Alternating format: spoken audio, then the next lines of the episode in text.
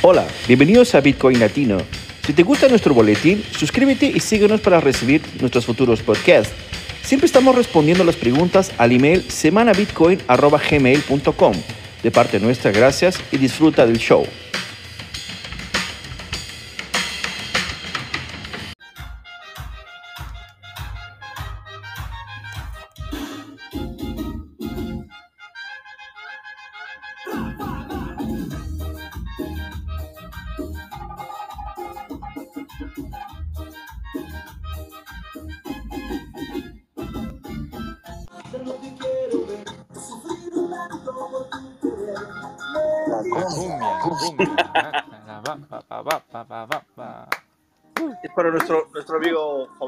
Juan, Juan Pablo, ¿no? Eh, la cumbia villera, no sabéis.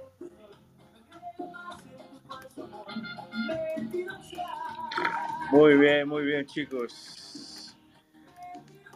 Y así empezamos nuestro boletín de la semana, ¿no? Con una cumbia villera, porque eh, nuestro amigo Juan Pablo va a llegar de aquí a poco, probablemente, ¿no? Pero nos va a escuchar después.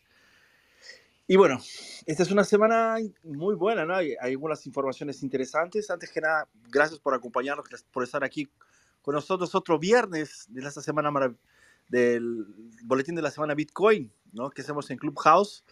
Eh, y que estamos eh, repitiendo también los martes eh, la grabación en Spotify, ¿no? Para la gente que le gusta escuchar podcasts. Y yo voy a dar la bienvenida a todos los que están aquí con nosotros. Whisky, ¿qué tal? ¿Cómo estás? Bien, bien, ¿cómo ¿Todo andas? Bien. tranquilo, hombre? Y también llegó nuestro amigo Antonio, Omar. ¿Cómo están, chicos? Hola, buenas. ¿Todo tranquilo? Hola, ¿qué tal? Y también tenemos a nuestra amiga Mariví. ¿Qué tal, Mariví? ¿Qué tal? ¿Cómo estás? ¿Qué tal? Buenas noches. ¿Todo Bien, tranquilo? bien, todo bien. Sí, todo bien por aquí. Mari- Ma- Perfecto. Maribí tiene, tiene un gran Dime. valor porque me ha tocado, digamos, una de las épocas esas que Ay, ya conocemos de hace, no, de hace años. De, de- de- Bueno, no, la peor además, digo de, de, la última época. efectivamente, quiero decir, te ha tocado uno de esos picos, pero son en esos picos que, que además los hemos visto varias veces a lo largo de la historia de Bitcoin y, Y es muy interesante porque no todo el mundo aguanta, ¿no? O sea, la mayoría de la gente dice, bueno, ya está, se fue, no pasa nada, y se olvidan, pierden las llaves privadas y luego ya a partir de, de unos años se acuerdan, ¿no? Y dicen, ah, esto que, que hace unos años vi y tal, ¿no? Esperemos que no pasen tantos años, Mariby, en esta ocasión. Yo también lo espero. No, mis, mis llaves siguen ahí guardaditas y, y nada, al margen de, de, bueno, efectivamente lo que a ti nunca te gusta hablar del precio, yo, a mí lo que me interesa es seguir aprendiendo, ¿no? Sobre todo en general, eh, Bitcoin, blo- blockchain en general. Entonces, bueno, eh, aquí seguiré mientras nos lo siga permitiendo Clubhouse o cualquier otra aplicación. Eso sí, soy como el Guadiana, acá voy y vengo, ¿no? Lo que pasa es que en verano es un poco más complicado para mí, pero, pero bueno, aquí seguiré, dando la, la yo, yo con el permiso de Fernando, hoy volveré a hacer mi cuña explicando el tema del precio y por qué el precio no es relevante en el mundo de Bitcoin. O sea, que más adelante volveré a hacer la cuña cuando se vea apropiado. Ah, ¿vale, no pasa nada. Mira, llega A mí me encanta escucharos a todos, o sea que por mi parte no hay problema. No, es importante, es importante dejar claro que el precio es una cuestión informativa, pero no es algo que debe ser decisorio, ¿no? O sea, es importante que independientemente del precio, porque hemos abierto salas con 70 mil, con 50 mil, con 35, 45, 19, 18, creo que fueron las, las, las últimas, etcétera. Eh, eh, Fernando, Fernando, ah, desde que abres no ha hecho más que bajar. ah, ok. Bueno, no, yo no, No, no, es una broma, es una, es una broma, es una broma. Bueno, de todas formas, lo importante es, es, es entender ¿no? el concepto de Bitcoin, porque lo- el valor que tiene, como siempre decimos, no necesariamente está, atra- está eh, relacionado al precio. ¿no? El precio es una información, pero el valor, la- la- lo, lo- relevante que es, lo importante que es, las- lo que puedes hacer con él, es, es tal vez tú mismo le vas a dar el precio y tú vas a pagarlo, ¿no? dependiendo de lo que, lo que realmente se justifica o no se justifica con pagarlo. ¿no? Perfecto, chicos. Está, bien está, nuestro, está mi tocayo Fernando aquí. ¿Cómo estás, Fernando? Bienvenido. Hola gente, ¿qué tal? No sé si me puedo quedar mucho tiempo, pero encantado de estar de vuelta. ¿Cómo andan Ah, todos? quédate en tu casa, Fernando. Y también estamos con Nora y Juan. ¿Cómo están, chicos? Hola, hola, buenas tardes, buenas noches, ¿cómo están? Muy bien. Perfecto, entonces vamos a empezar. ¿Qué te parece? Nora, si me ayudas aquí, por- porfa, te- eh, si consigues leer esta noticia, eh, a los que están, nos están escuchando, dejamos siempre el micrófono abierto para quien quiera subir, hacer una pregunta, un comentario. Y estamos, vamos a usar algunas noticias aquí, hablando obviamente de Bitcoin, para poder discutir y ver las perspectivas, ¿no? Lo que, interesa, lo que nos interesa más que nada es la opinión, ¿no? De la gente que aprecia Bitcoin, más que decir, la información está ahí para todos, ¿no? Los links están ahí también. Entonces, vamos a empezar. Dale a Nora, por favor. Sí, si me permite, bueno, saludarlos a todos quienes se unan a esta sala y hoy estamos comenzando con el boletín. Bitcoin es mejor que la propiedad física para los ciudadanos, dice Michelle Saylor. Eh, Saylor destacó los elevados costos de mantenimiento y los impuestos relacionados con la posesión y la herencia de bienes físicos a largo plazo que en el caso de Bitcoin no existen.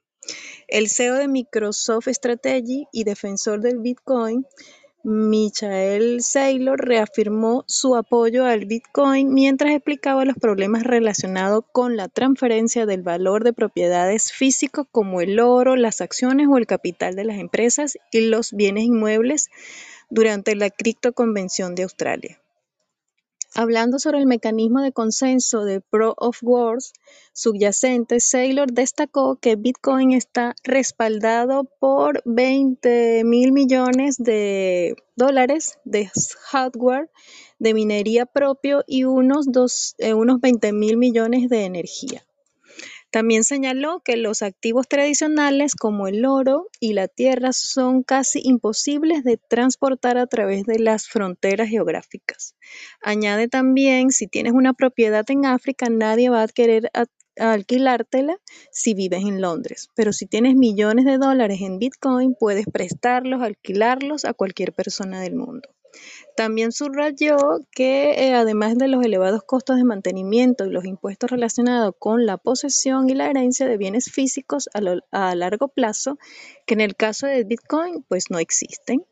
Eh, las tensiones geopolíticas en todo el mundo también determinan el tipo de activos que se pueden trasladar a otras jurisdicciones, explicando así que el Bitcoin representa una propiedad que puedes adquirir en pequeñas piezas que puedes llevar contigo a cualquier parte, puedes dársela a los hijos de tus hijos y dentro de 250 años quizás tu familia siga, siga siendo dueña de esa propiedad. También eh, indicó que solo los miembros de la realeza, como el rey Carlos III de Inglaterra, tienen la libertad de transmitir su riqueza sin preocuparse de que le cobren impuestos, a menos que sea Bi- Bitcoin. El empresario reiteró que la red Bitcoin no ha sido hackeada desde hace más de 13 años y que actualmente es la red más segura del mundo. También hace hincapié en las actualizaciones periódicas que se realizan en la red Bitcoin para hacerla más rápida, segura, junto con las innovaciones en torno a las aplicaciones de capa 2 y 3.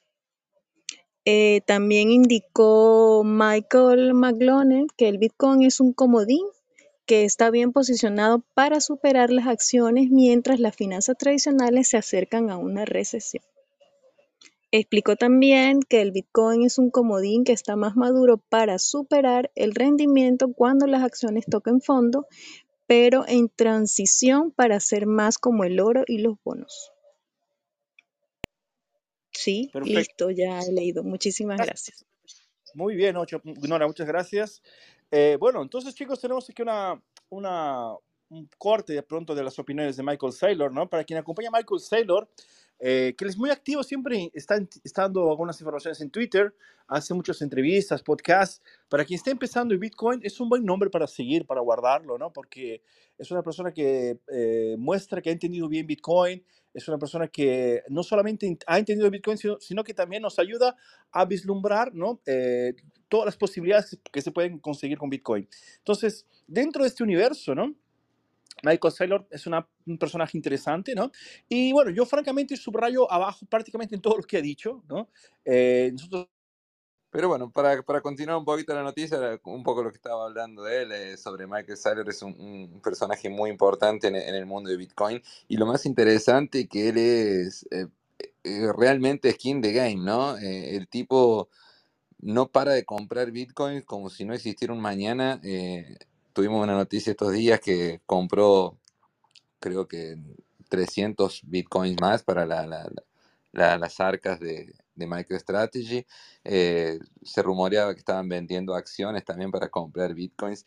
Eh, y, y hubo un foot hace poco también que él salió de, él no es más CEO de, de MicroStrategy. Se creía que a causa de eso, que, que era justamente por las pérdidas que ellos habían tenido con, con Bitcoin, porque, mm, y bueno, en fin, él, salió, pero bueno, vimos que no, que no es así, que los ideales de la empresa están fuertes, a- favorables a Bitcoin, y eso es muy interesante ver que fondos institucionales están, están entrando ¿no? en el mercado. eh, me parece que una, es algo muy positivo porque queriendo no, da visibilidad al mercado. Lógico que siempre va a haber eh, retractores de esto, va a haber, existen ciertos eh, puntos negativos también a causa de que se genera cierta concentración de, de capitales dentro de, Bitcoin. Tenemos que entender que Bitcoin todavía es un mercado eh, chico eh, comparado con, con otros, con otros capitales, entonces generar concentraciones, grandes concentraciones de capital eh, de Bitcoin en empresas no, no, no es del todo bueno. Pero bueno, por lo menos tenemos eh, que el presidente de esta empresa es, es un gran adepto a, a Bitcoin y, y es muy interesante seguirlo, sin, sin dudas. No sé si alguien tiene alguna otra opinión estoy sobre... escuchando, chicos, ¿me escuchan?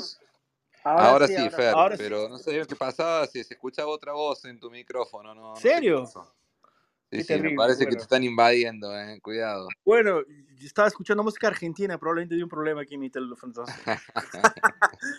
Bueno, so- solo para recapitular un poquito lo que estaba diciendo, ¿no? Que esta cuestión de la de nuevo, nueva idealización de la verdadera propiedad privada, ¿no? Antes de Bitcoin era difícil definir la propiedad privada, siempre había un tercero que de pronto estaba velando porque esa propiedad sea tuya, ¿no? Si de pronto perdías este elemento, como este, este registro, ¿no? Esta, esta, este, este documento que te daba, te, te vinculaba, de hecho no era más tuyo, ¿no?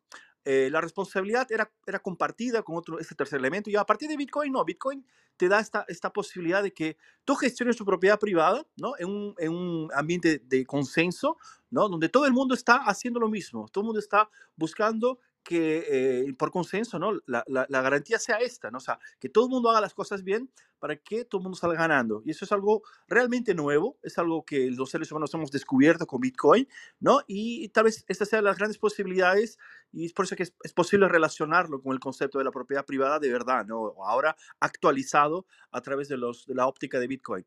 Chicos, ¿alguien más quiere comentar? No sé si, si alguien más se anima ahí. Dale, Antonio. Fernando, Fernando, no, yo como he estado en una sala anterior que estoy un poco cansado hoy, pero vamos, intentaré llegar hasta el final eh, y comentar esta noticia a riesgo de ser pesado, ¿no? Porque yo creo que cada semana digo siempre lo mismo, ¿no? Entonces, pero yo creo que no hay que, no hay que ver eh, personajes como Michael Saylor, el que nos gusta cómo habla y que además entendemos que lo ha entendido, que, que porta, Bitcoin no necesita portavoces, viene muy bien para que más gente se acerque a entenderlo, obviamente, pero esta gente, tanto como vienen, se pueden ir, ¿sabes? Quiero decir, tampoco sabemos exactamente lo que han hecho, ¿no? En toda esta etapa, porque precisamente una de las cosas que decíamos en algunas salas, eh, a mí cuando dice se pueden prestar los bitcoins no me gusta, porque cuando una persona los presta o los tiene en exchange, en realidad les está poniendo corto en bitcoin, está dejando que otros jueguen con él de una manera que nosotros entendemos, por lo menos yo lo entiendo, que no es, porque entendemos que es el, el efectivo digital, electrónico, ¿no? Ha venido a reemplazar el efectivo, que va poco a poco teniendo menos sentido en una época completamente digital, entonces no deberíamos buscar portavoces o gente que son como modelos en el, en el mundo este porque nos podemos llevar una sorpresa, ¿sabes? Tan pronto vienen como se pueden ir. Es algo muy individual, es soberanía individual y hay que entenderlo de esta manera, ¿no? Lo que él dice es cierto, o sea, como propiedad es muchísimo mejor, tiene unas propiedades muchísimo mejores que, el propio oro, ¿no? O que el propio efectivo, ¿no? Lo que pasa es que la gente todavía no lo ve porque seguimos diciendo semana tras semana que la gente ha entrado en esa dinámica de, de jugar a cambiarlo por la moneda suya y otra vez volver al Bitcoin, intentando perseguir esa idea de tener más satoshis al final, que al final cuando lo hacen en una plataforma centralizada, en el fondo no tienen nada, ¿no? Tienen IOUs, ¿no? Promesas de Bitcoin, ¿no? Entonces está bien lo que él dice, es cierto, la persona que lo estudia y lo entiende con el paso del tiempo se da cuenta de que es mucho mejor en cuanto a propiedad porque en realidad no solo es propiedad, es posesión, ¿no? Porque hay dos conceptos en el, en el castellano que es la propiedad y la posesión. Tú puedes tener la propiedad, pero no la posesión de algo, ¿no? O puedes poseer algo, pero no tener la propiedad, ¿no? Y aquí en Bitcoin, se, se, cuando tú tienes tu llave privada, pues se confunden ambos términos, ¿no? Es propiedad y posesión de algo que tú puedes operar con otra persona para pagarle un servicio, ¿no? Si, como digo cada semana, si yo y Fernando, eh, entre Fernando y yo hay una operación mercantil de la que sea, podemos ponernos de acuerdo en que él me envía algo y yo se lo pago en Bitcoin. Y nadie tiene que intermediar en esa operación, ¿no? Así que está bien lo que dice, pero yo no buscaría ejemplos, haría un estudio muy personal de valoración de cómo funciona y lo que siempre recomendamos aquí, que no es recomendación financiera, sino entenderlo y saber cómo funciona exactamente, ¿no? Perfecto. Sí, pero es raro cómo, cómo funciona el cerebro humano, ¿no? Porque cuando estás en los inicios de tu, de tu digamos, eh, conocimiento tratando de entender Bitcoin, estás dependiendo de alguna manera o de algún nivel de alguna autoridad, ¿no? Alguna, no sé, algún guía, digamos, alguien que tiene algo de conocimiento previo a lo tuyo que te pueda decir o indicar un poco qué es lo que es Bitcoin, darte las fundaciones, pero después tenés que desconectar de todo eso y pensar por vos mismo, pero es como que siempre, es algo, bueno, quizás un poco filosófico, ¿no? Pero esto de eh, las autoridades y portavoces es algo que los humanos siempre han necesitado, ¿no? Em, a mí eh, me resulta tan loco esto de, de que Satoshi nunca quiso ser una autoridad, ninguna figura emblemática, simbólica, y es por eso que no eh, adoptó por, la, por ser anónimo, pero eso en realidad tuvo un efecto adverso porque la gente está enloqueciendo aún más sobre su personalidad y sus pensamientos y lo que él dijo, obviamente eh, cuando está ilustrado en, en, la manera que los de Bcash y los de BSV ¿no? están idolatrando a Satoshi a tal manera de que wow, cada palabra que está en el white paper es sagrado Em, pero sí, es como que eh, estoy totalmente de acuerdo con vos, Antonio, pero es como que eh, hablando de adopción y gente que empiece de cero y, eh, llegue a uno, es como que tiene que haber alguna figura, algún guía, pero que, que no depengamos de, de, guías por toda nuestra vida, ¿no? Ahí está, ahí está la discusión, ¿no? Pero sí, es un poco filosófico quizás. Sí, pero efectivamente lo que, lo que dices tú, por ejemplo, si de repente Michael Saylor dice que Bitcoin no vale para nada, eh, habría mucha gente, o Elon Musk, tenemos el ejemplo en Elon Musk. Claro. Elon, Elon Musk abraza Bitcoin y de repente decide que, que no es ecológico y se sale, ¿no? Y entonces toda esa cantidad de gente que ciegamente cree en lo que él dice, pues se descuelga también, ¿no? Entonces, digamos que esos efectos yo creo que son perniciosos en el caso de Bitcoin, ¿no? Que además, bueno, el que lo entiende, entiende que da igual, sea, quiere decir, llegas a un momento de nihilismo donde decir, bueno, pasarán épocas más turbulentas, además tenemos ahora mm, temas macroeconómicos que obviamente afectan a todo, ¿no? Eh, afectan a la forma en que eh, las cosas se aprecia el valor que tienen, ¿no? Pero yo siempre explico aquí, Fernando, no sé si habrás escuchado en alguna ocasión, que el tema del precio es un tema de un mercado y un mercado es algo muy local, aunque creamos que es muy global.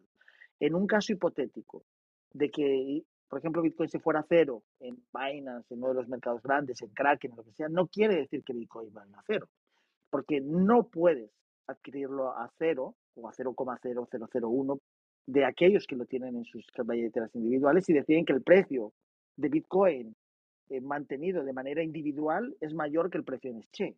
O sea, yo decir que en el futuro la gente se dará más cuenta, se dará cuenta más claramente como hay un Bitcoin centralizado, que es una promesa de Bitcoin, con una cantidad de riesgos, que es que en el caso de una, de una salida mm, masiva de gente que quiera tenerlo de manera individual, no van a poder respetar esas promesas de Bitcoin, y aquel que ya lo tiene en su cartera. ¿no? Eso es como si tuvieras oro en tu casa y fuera una época en que no existe Bitcoin, o lo tienes en un sitio que te dice que te lo está guardando, y cuando vas a ver el almacén no queda.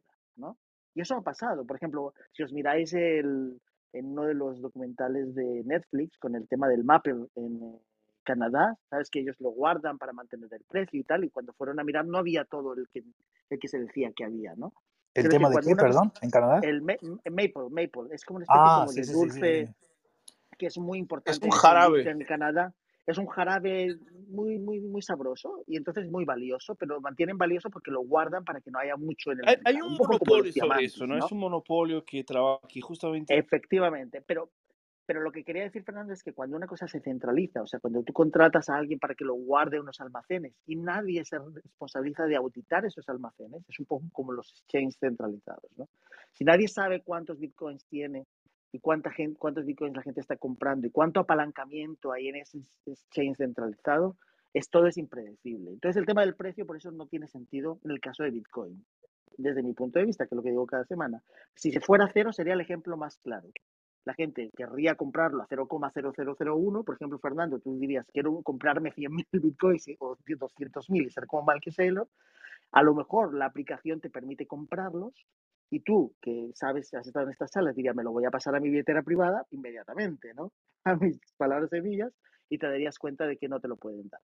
Porque no tendrían suficientes para respetar tus 200.000, los 200.000 de, de Fernando, los, el millón de bitcoins de Juan y el otro millón de Omar y de Maribí y demás, ¿no? O sea, quiere decir que en ese caso extremo, un poco cuando estudiamos las matemáticas, ¿no? cuando reducimos todo al, a casos extremos, al absurdo, te das cuenta de que no tiene valor. ¿no? O sea, que, que vale de momento porque lo aceptamos.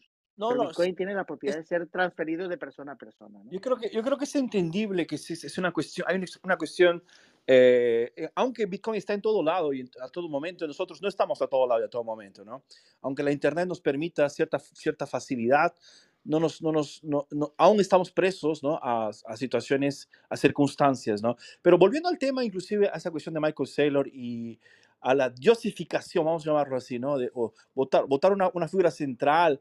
Eh, yo, yo concuerdo contigo totalmente en ese caso, Antonio, ¿no? Eh, yo creo que uno de los grandes problemas de tener un banco central en los países es porque siempre estamos buscando un, un, una criatura, un elemento, como un presidente que nos ayude, nos, nos solucione la vida para todo, cuando de hecho nosotros somos, tenemos que ser responsables por cuidar de nuestra propia vida, ¿no? Y, quebrar este, este, esta, esta, esta, mentalidad, ¿no? Que es una mentalidad tercermundista, si vamos a ser honestos, ¿no? Eh, América Latina es muy fácil encontrar esto, es por eso que se ven catástrofes, ¿no? Y que se están, están, están repitiéndose en Asia, se pueden ver en varias partes, partes del mundo, inclusive en Europa, algunas partes, ¿no? De, se puede ver en Rusia esto. En fin, eh, este tipo de, de, de, pronto, ¿no? De problema, de pronto psicológico, se le puede llamar, hace, ¿no? Que justamente, ¿no? Eh, coloquemos la autoridad de nuestras finanzas en un tercer elemento y no nos responsabilicemos, ¿no? Y, y, concuerdo en el sentido de que Bitcoin te da, a ti te da la, responsabilidad de, de, hacer tu propia búsqueda, hacer tu propia investigación, dedicarte a a, ti mismo hacer el propio resguardo de esto de la menor forma posible, la mejor, mejor forma posible, ¿no? viendo, ¿no? Eh, cómo, cómo se comenta, cómo la comunidad eh, observa, evalúa y califica lo que está ahí en el mercado, En este caso, que son, por ejemplo, los productos que están ahí, ¿no? Eh, las, los, las billeteras, etcétera, ¿no? Entonces, todo esto, todo este, este nuevo ecosistema, digámoslo así, es un sistema que facilita justamente este tipo de, de, de, de, de comportamiento, que una persona esté lejos, ¿no? de un, se, se, deje a de, un, de, una figura central y se quede más autónoma. ¿no? Eso es muy importante. Y, y también, también, pero también estoy de acuerdo en la cuestión, lo que dice Fernando, que no, para quien no conoce nada, ¿no? simplemente el hecho de, alguien sentarse para escucharnos aquí, ¿no? Eh, darnos su tiempo ya, ya, nos, ya, nos, ya nos deja en una posición ¿no? de cierta responsabilidad, entre comillas, ¿no? Y, y, bueno, y es así como funcionan las cosas en el mundo, ¿no? O sea, pues por eso que tenemos profesores, ¿no? Por eso que tenemos padres, ¿no? O sea, necesitamos que alguien nos, nos, de pronto nos vaya abriendo las puertas para después poder hacer las cosas por uno mismo. Pero es bueno siempre estar, de, estar buscando, ¿no? Las cosas con un pie atrás para no, no caer en golpes, no, no ser estafados, porque obviamente eso está también abundante en el mercado, ¿no, chicos? En vez de, no sé si en vez de escuchar a Michael Saylor, prefiero escuchar a Fernando Medina. ¿Quién diera? ¿eh? Bueno, sería muy bueno. Voy a dejarme la barra como en la ver si es que... Sí, voy a dejarlo un poco más blanco tal vez. Perfecto, chicos. No sé si alguien más se anima a contarnos aquí. Subió nuestro amigo Hugo. Hugo, ¿cómo estás? Buenas tardes. ¿Quieres contarnos algo? Preguntar tal vez. Hugo, ¿me escuchas? Dale, entonces tal vez más tarde se, se anima a contarnos una pregunta. Fernando. Dale, Jeremy.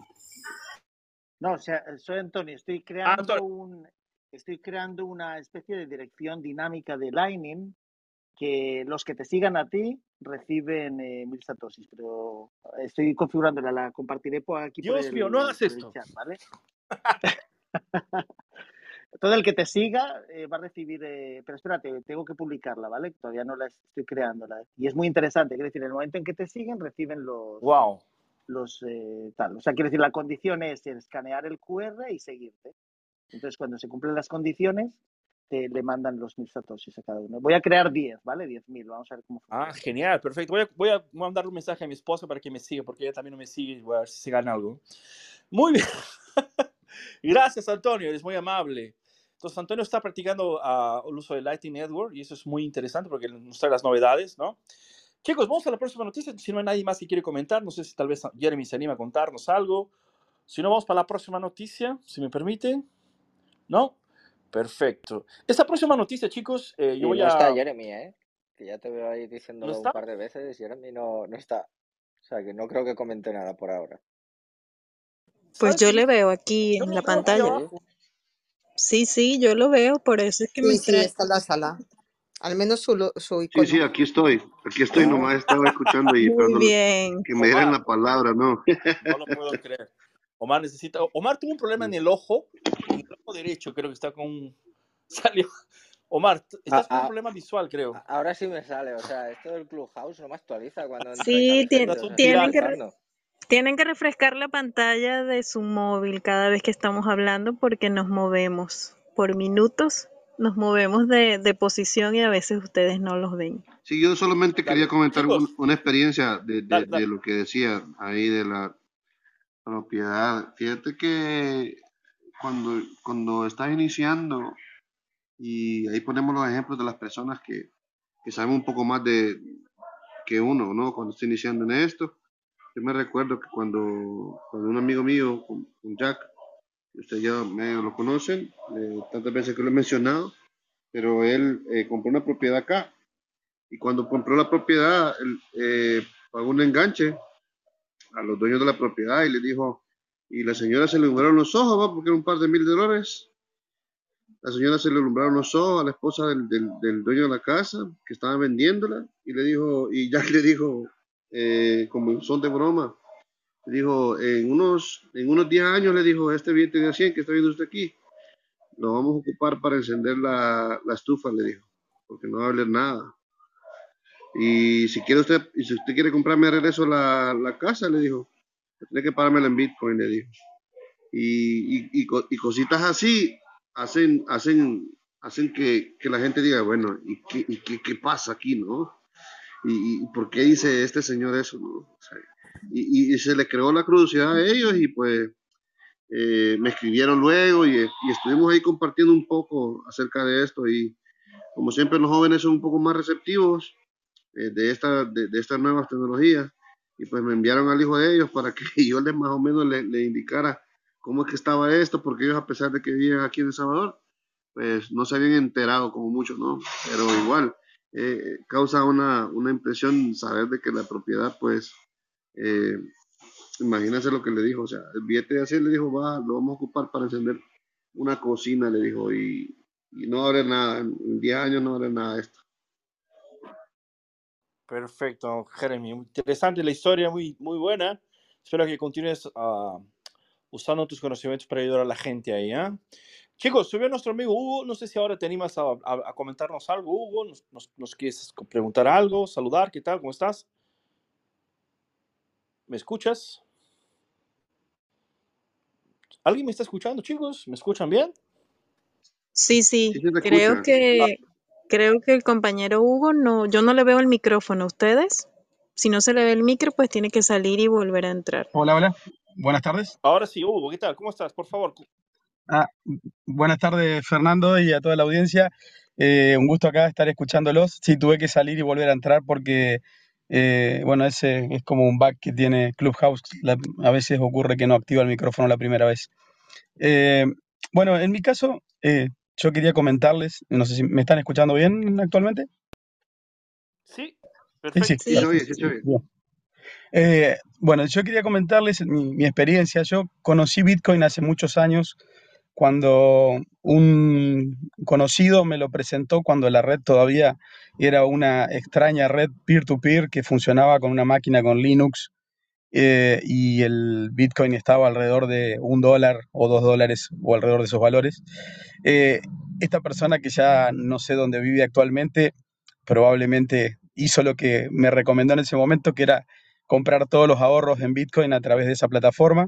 Había que subir el dinero, no recuerdo si era PayPal o alguna plataforma similar a Estados Unidos, este, y después de ahí se podía, se podía comprar esas monedas virtuales que en ese entonces no se sabía muy bien qué era, eh, y, pero había que instalar el, cliente peer-to-peer para, para poder operar con la plataforma.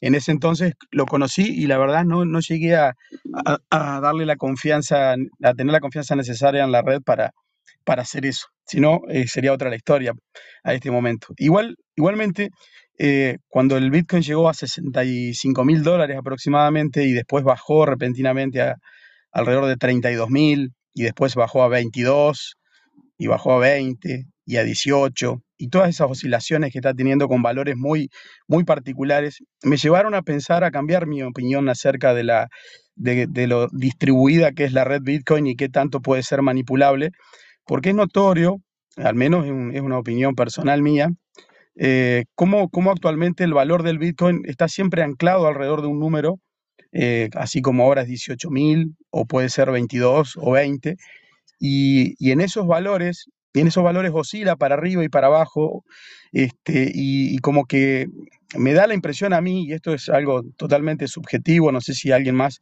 ha tenido esa experiencia o esa percepción, de que eh, a lo mejor el, famoso Satoshi este, eh, puede que sea algún gobierno o la Fed o, algún gobierno o la OTAN o algún gobierno muy grande de algún país, podría ser China también, este, que, tiene acceso a las, a las grandes ballenas y a los grandes exchanges también.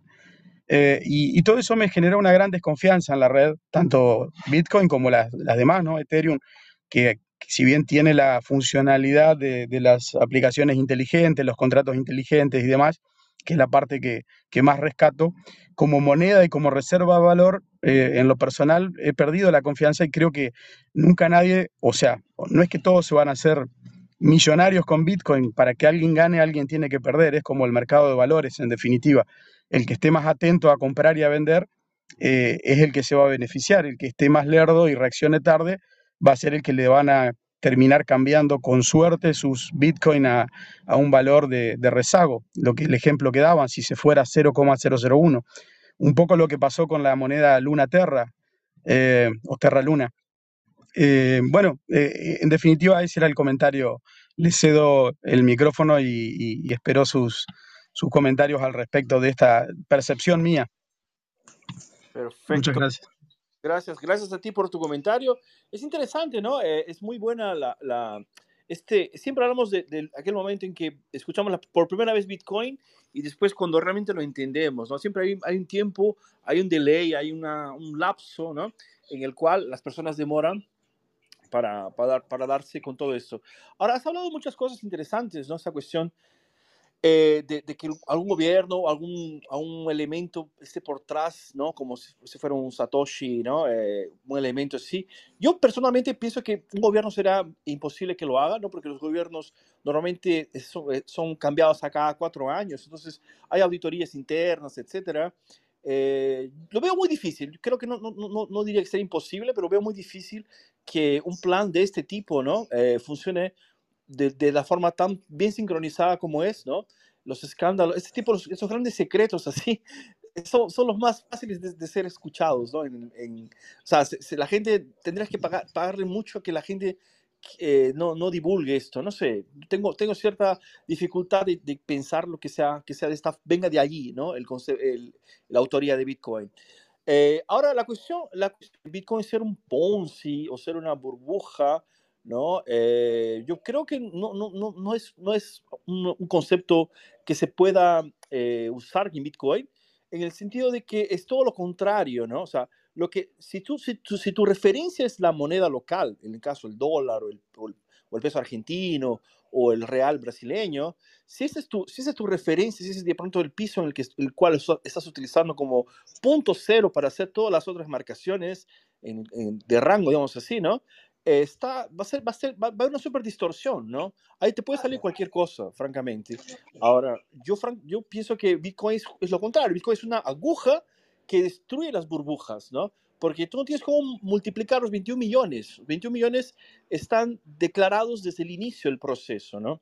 Eh, ahora, subidas y, bajadas eh, te van a dar, ok, sí, comprendo eso, eso ya es algo que para quien ah, eh, está en Bitcoin entiende exactamente cómo funciona, pero por ejemplo el fundamento de Bitcoin de hacerte usar dinero fuera de cualquier tipo de papeleo, de burocracia a cualquier hora sin pedirle permiso, ¿sabes? Continúa funcionando muy bien y los nodos continúan actualizando cada 10 minutos a nivel mundial, ¿no? Inclusive voy a tener una noticia más adelante que habla sobre la guerra, la posible guerra que Putin puede escalar a nivel así planetario, vamos así, ¿no? Y que tal vez Bitcoin sea la única solución porque no habría como destruir tantos nodos a nivel, eh, o así, es, eh, es, distribuidos a nivel planetario, ¿no? Pero en fin, esa es mi opinión, yo no quiero monopolizar probablemente hay alguien más que te quiere comentar alguna cosa. No sé si alguien se anima, chicos, a dar una secuencia a lo que nuestro amigo Hugo nos, nos dejó aquí. ¿No? Sí, ¿me, escuchan ahí? Sí, Juan, dale. Ah, eh, a ver, que sobre lo que él dice de, que, de posibilidades de que, algún gobierno esté atrás de Bitcoin, para mí es eh, simplemente imposible. Hay hasta una teoría de la, de la, teoría de la conspiración que, dice que fue el propio gobierno americano que, creó Bitcoin primero que no sería nada de otro mundo, por ejemplo, la, red Tor, que es la red más, la red privada más usada hoy en día en el mundo, fue creada literalmente por, por, por el gobierno americano, pero el tema es que para algo sea privado tiene que ser usado ampliamente. Entonces ellos lo crearon y lo abrieron todo el mundo para que ellos también lo puedan usar y sea realmente privado. No tiene sentido hacer algo privado que lo usan dos personas porque todo el mundo lo conoce. Entonces, eh, existen teorías de, todo tipo, pero no, eh, para mí es imposible. La, red. Y otra cosa, no, no hay que confundir, por favor, Bitcoin con, otras redes, otras blockchains, otras criptomonedas que no tienen nada, nada que ver. Eh, Bitcoin es Bitcoin y, va a ser la única que tiene el grado de, descentralización que, tiene hoy en día ninguna otra va a llegar a ser lo que es Bitcoin simplemente por el efecto de red que se generó y porque fue la primera y va a ser siempre la, única que alcance ese nivel de descentralización. Eh, me parece que el movimiento de precios eh, va, a tener siempre hasta que lleguemos al punto en el que se genere esa eh, hiperbitcoinización, que es lo que estamos todos buscando, en el que ya las cosas no van a ser medidas eh, en dólares o en alguna otra shitcoin de algún país, va a ser todo medido en Bitcoin. Y ahí es cuando realmente no va a tener más sentido hablar de valor de Bitcoin. Lo que vamos a tener va a ser eh, solamente deflación de precios de, los recursos que van a ser cotados en Bitcoin. Me parece que, va por ahí la mano. Eh, pensar que hay una manipulación por los precios que Bitcoin alcanza a lo largo de sus ciclos no, no me parece correcto en, mi opinión. Dale, Juan. Fernando, ¿quieres comentar alguna cosa también? Mm, dejas para después. No, yo solamente que si vos ves cómo, cómo se, digamos, creó Bitcoin, fue como una combinación rara de un montón de otras cosas que, digamos que mucha gente dice que Bitcoin nunca fue inventado, pero fue descubrido, porque es una, es como un Transformers de un montón de cosas sueltas que, bueno, eh, logró ser, logró ser, digamos, juntado así, ¿no? Eh, para, crear Bitcoin. Y bueno, si te pones a pensar, eh, la criptografía del SHA-256 es, digamos, es grado militar. Entonces es como que en cierto aspecto tiene una defensa militar de, de una nación como Estados Unidos, digamos, ¿no? Es súper dura. pero yo no creo que que un, gobierno estaría dispuesto a, hacer un plan semejante perfecto porque los gobiernos son tan imperfectos que nunca, nunca estarán suficientemente organizados para poder hacer una cosa así. Lo que sí diría yo, si es que hay algún, alguna moneda que sí está en la mano del gobierno sería Ethereum, ¿no? Porque vos ponete a pensar la seguridad de, de Bitcoin para, digamos, hacer un ataque de 50, 51% en Bitcoin es, eh, bueno, es, complicado, ¿no? No tengo que entrar en detalles porque, bueno, eh, es un poco largo, pero eh, para hacer un, un, ataque similar en Ethereum, un gobierno solamente puede imprimir suficientemente billetes para comprar suficientemente Ethereum, para validar todos los nodos y, y hacer lo que quiera con los bloques.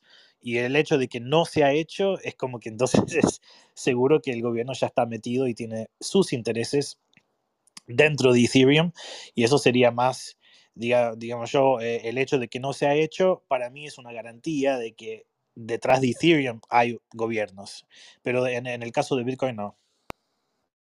Una, una cosita más quisiera agregar. Dale, dale, Hugo. Sí, sí, bueno, eh, yo dije gobiernos, pero en realidad me estoy refiriendo más que a gobiernos, a, los, a las grandes corporaciones y por encima de las corporaciones, grupos económicos y toda la pirámide que hay que maneja el dinero en el mundo, a esos grupos concentrados que manejan el dinero en el mundo, no, no a los gobiernos en sí, y grupos que son muy secretos.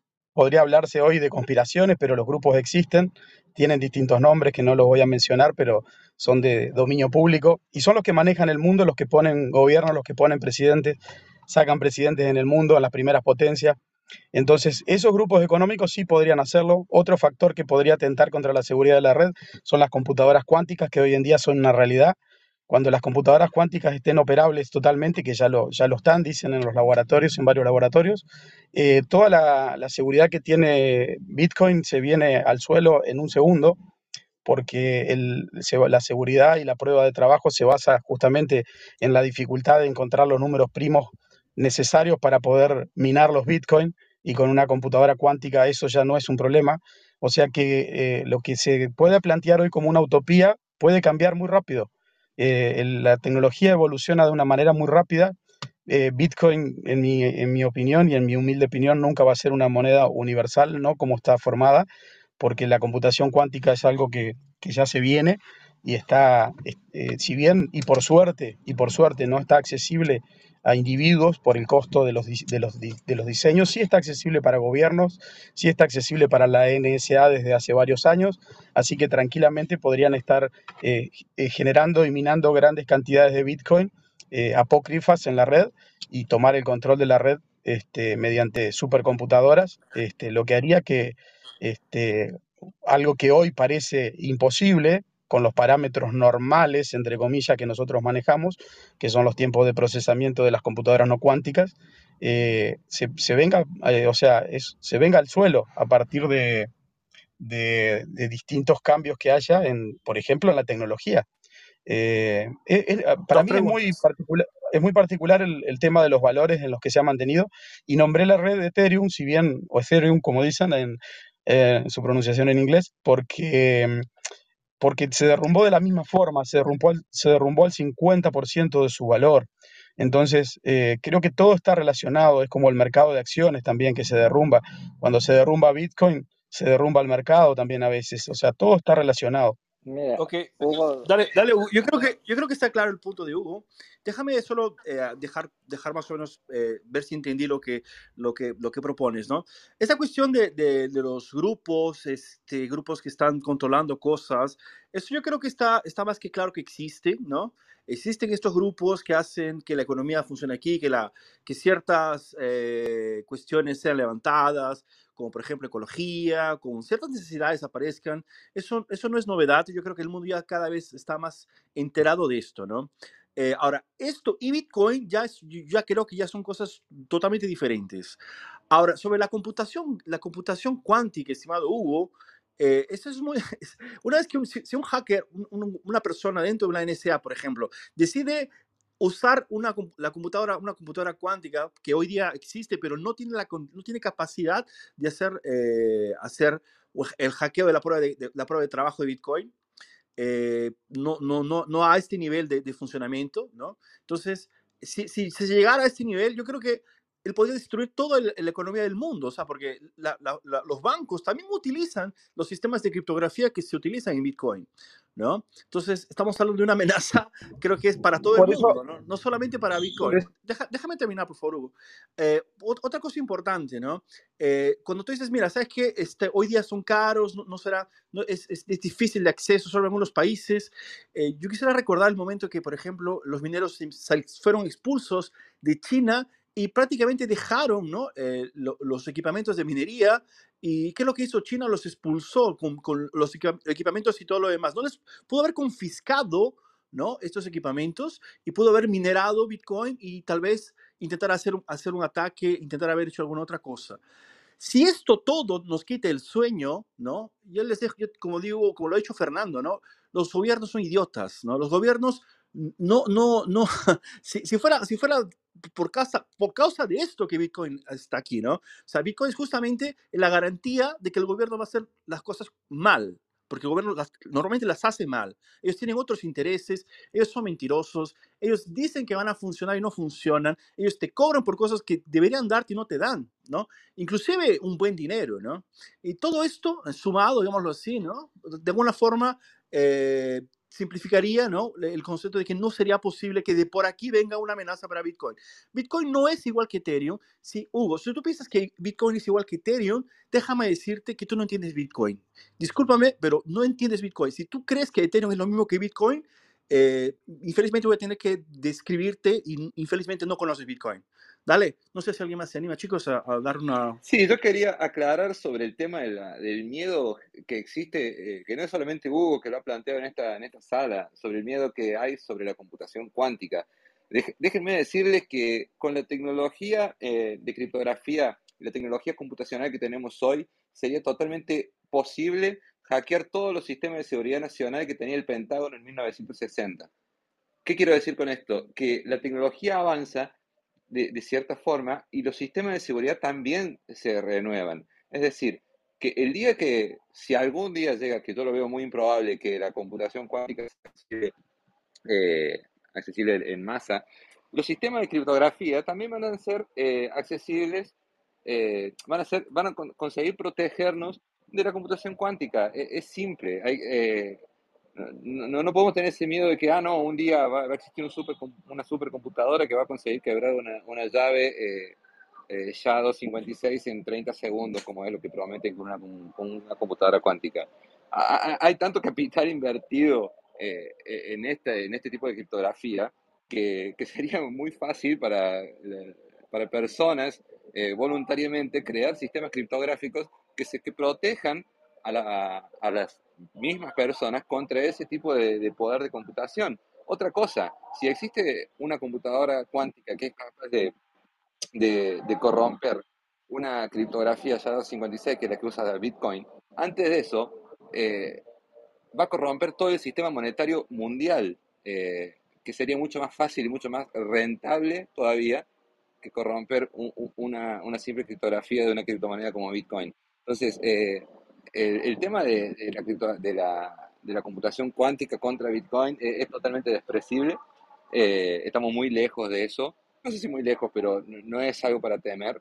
Eh, principalmente por lo último que dije. Antes de corromper Bitcoin, todo el sistema monetario mundial caería en un instante. volveríamos a la edad de piedra, básicamente. Entonces, eso no va a pasar. Una cosa que a mí me resulta un poco raro es hablar del de, como que la computación cuántica va a seguir desarrollándose y en algún día, algún punto en el futuro, va a llegar a, un punto donde va a poder atacar a Bitcoin. y decís eso mientras que decís como que si Bitcoin va a parar de, de desarrollarse. Perdona. si vos pensás que la computación cuántica se va a desarrollar, todo también se va a desarrollar. Uh, me perdí la voz, pero Bitcoin también va a desarrollarse en este periodo. Entonces es como que pretender que por un lado hay desarrollo y en el otro no, no, no veo cómo eso realmente cuadra. Después, como están las cosas ahora, eh, ¿cuánto es que se necesita para atacar a Bitcoin en 10 minutos? 1,9 billones de qubits, ¿no? para, para atacar a Bitcoin dentro de 10 minutos. En un día, si lo quieres hacer en un día, necesitas 13 millones de qubits. Bueno, le presento la nueva invención de IBM del año pasado. Revelaron un procesor que tenía 127 qubits. Entonces, para llegar a de 127 el año pasado hasta 1,9 billones de qubits, estamos hablando de un montón de tiempo y yo creo que la protección, eh, la seguridad y el desarrollo de Bitcoin para, que, para ese punto donde habrá una computadora que está dispuesta a atacar, va a haber igual de desarrollo para defender. Y además, para terminar, una gran diferencia entre atacar y defender. Hay que, hay que pensarlo bien. Una gran diferencia entre atacar y defender.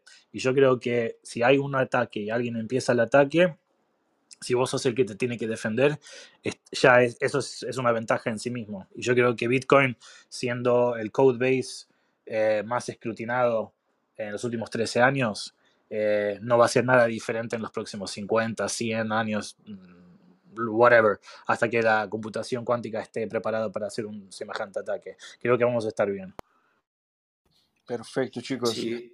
Dale, eh, sí, sí, no, una, una palabra finales para, bueno, un poco respondiendo a, a los comentarios también. Eh, respecto de la, imposibilidad de, que ocurra ese escenario, eh, yo creo que todas las posibilidades existen. No, no es imposible y obviamente que si ocurriría, todos los sistemas de encriptación normales que utilizamos caerían simultáneamente y el problema del Bitcoin sería el menos grave probablemente. Eh, pero nuevamente eso estaría en manos de unos pocos, igual que estuvo el dinero siempre mucho tiempo. el Bitcoin lo que hace o lo que quiere hacer es que el dinero esté distribuido y esos grandes grupos económicos no quieren justamente que el dinero esté distribuido, quieren que esté concentrado. Entonces, eh, ese es uno de los motivos por el que van a intentar eh, gobernar el sistema y, pasarlo de un sistema descentralizado a uno, a uno que pueda ser fácilmente gobernable. Eh, no creo que nunca quede como el único sistema monetario. De hecho, en los 10 años que lleva no ha logrado expandirse como, como, otros, como otras monedas físicas, incluso el oro. Y, a pesar de, la facilidad que tiene para transportarse virtualmente por cualquier país y, entre personas, sin intervención de una tercera organización. Eh, pero también está el tema, bueno, el tema de la seguridad, como decía, que, eso tranquilamente podría llegar a ocurrir en un futuro.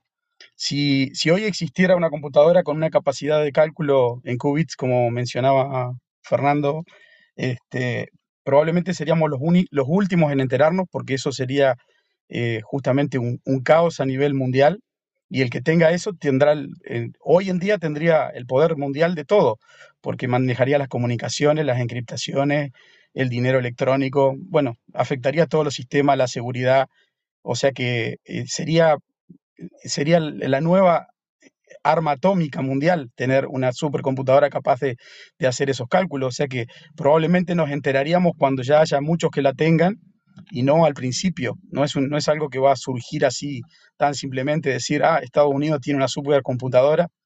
Y bueno, y por último, un comentario que la ley de Moore ya hace mucho tiempo que está en cuestionamiento, que explica la evolución de las computadoras y la capacidad de procesamiento.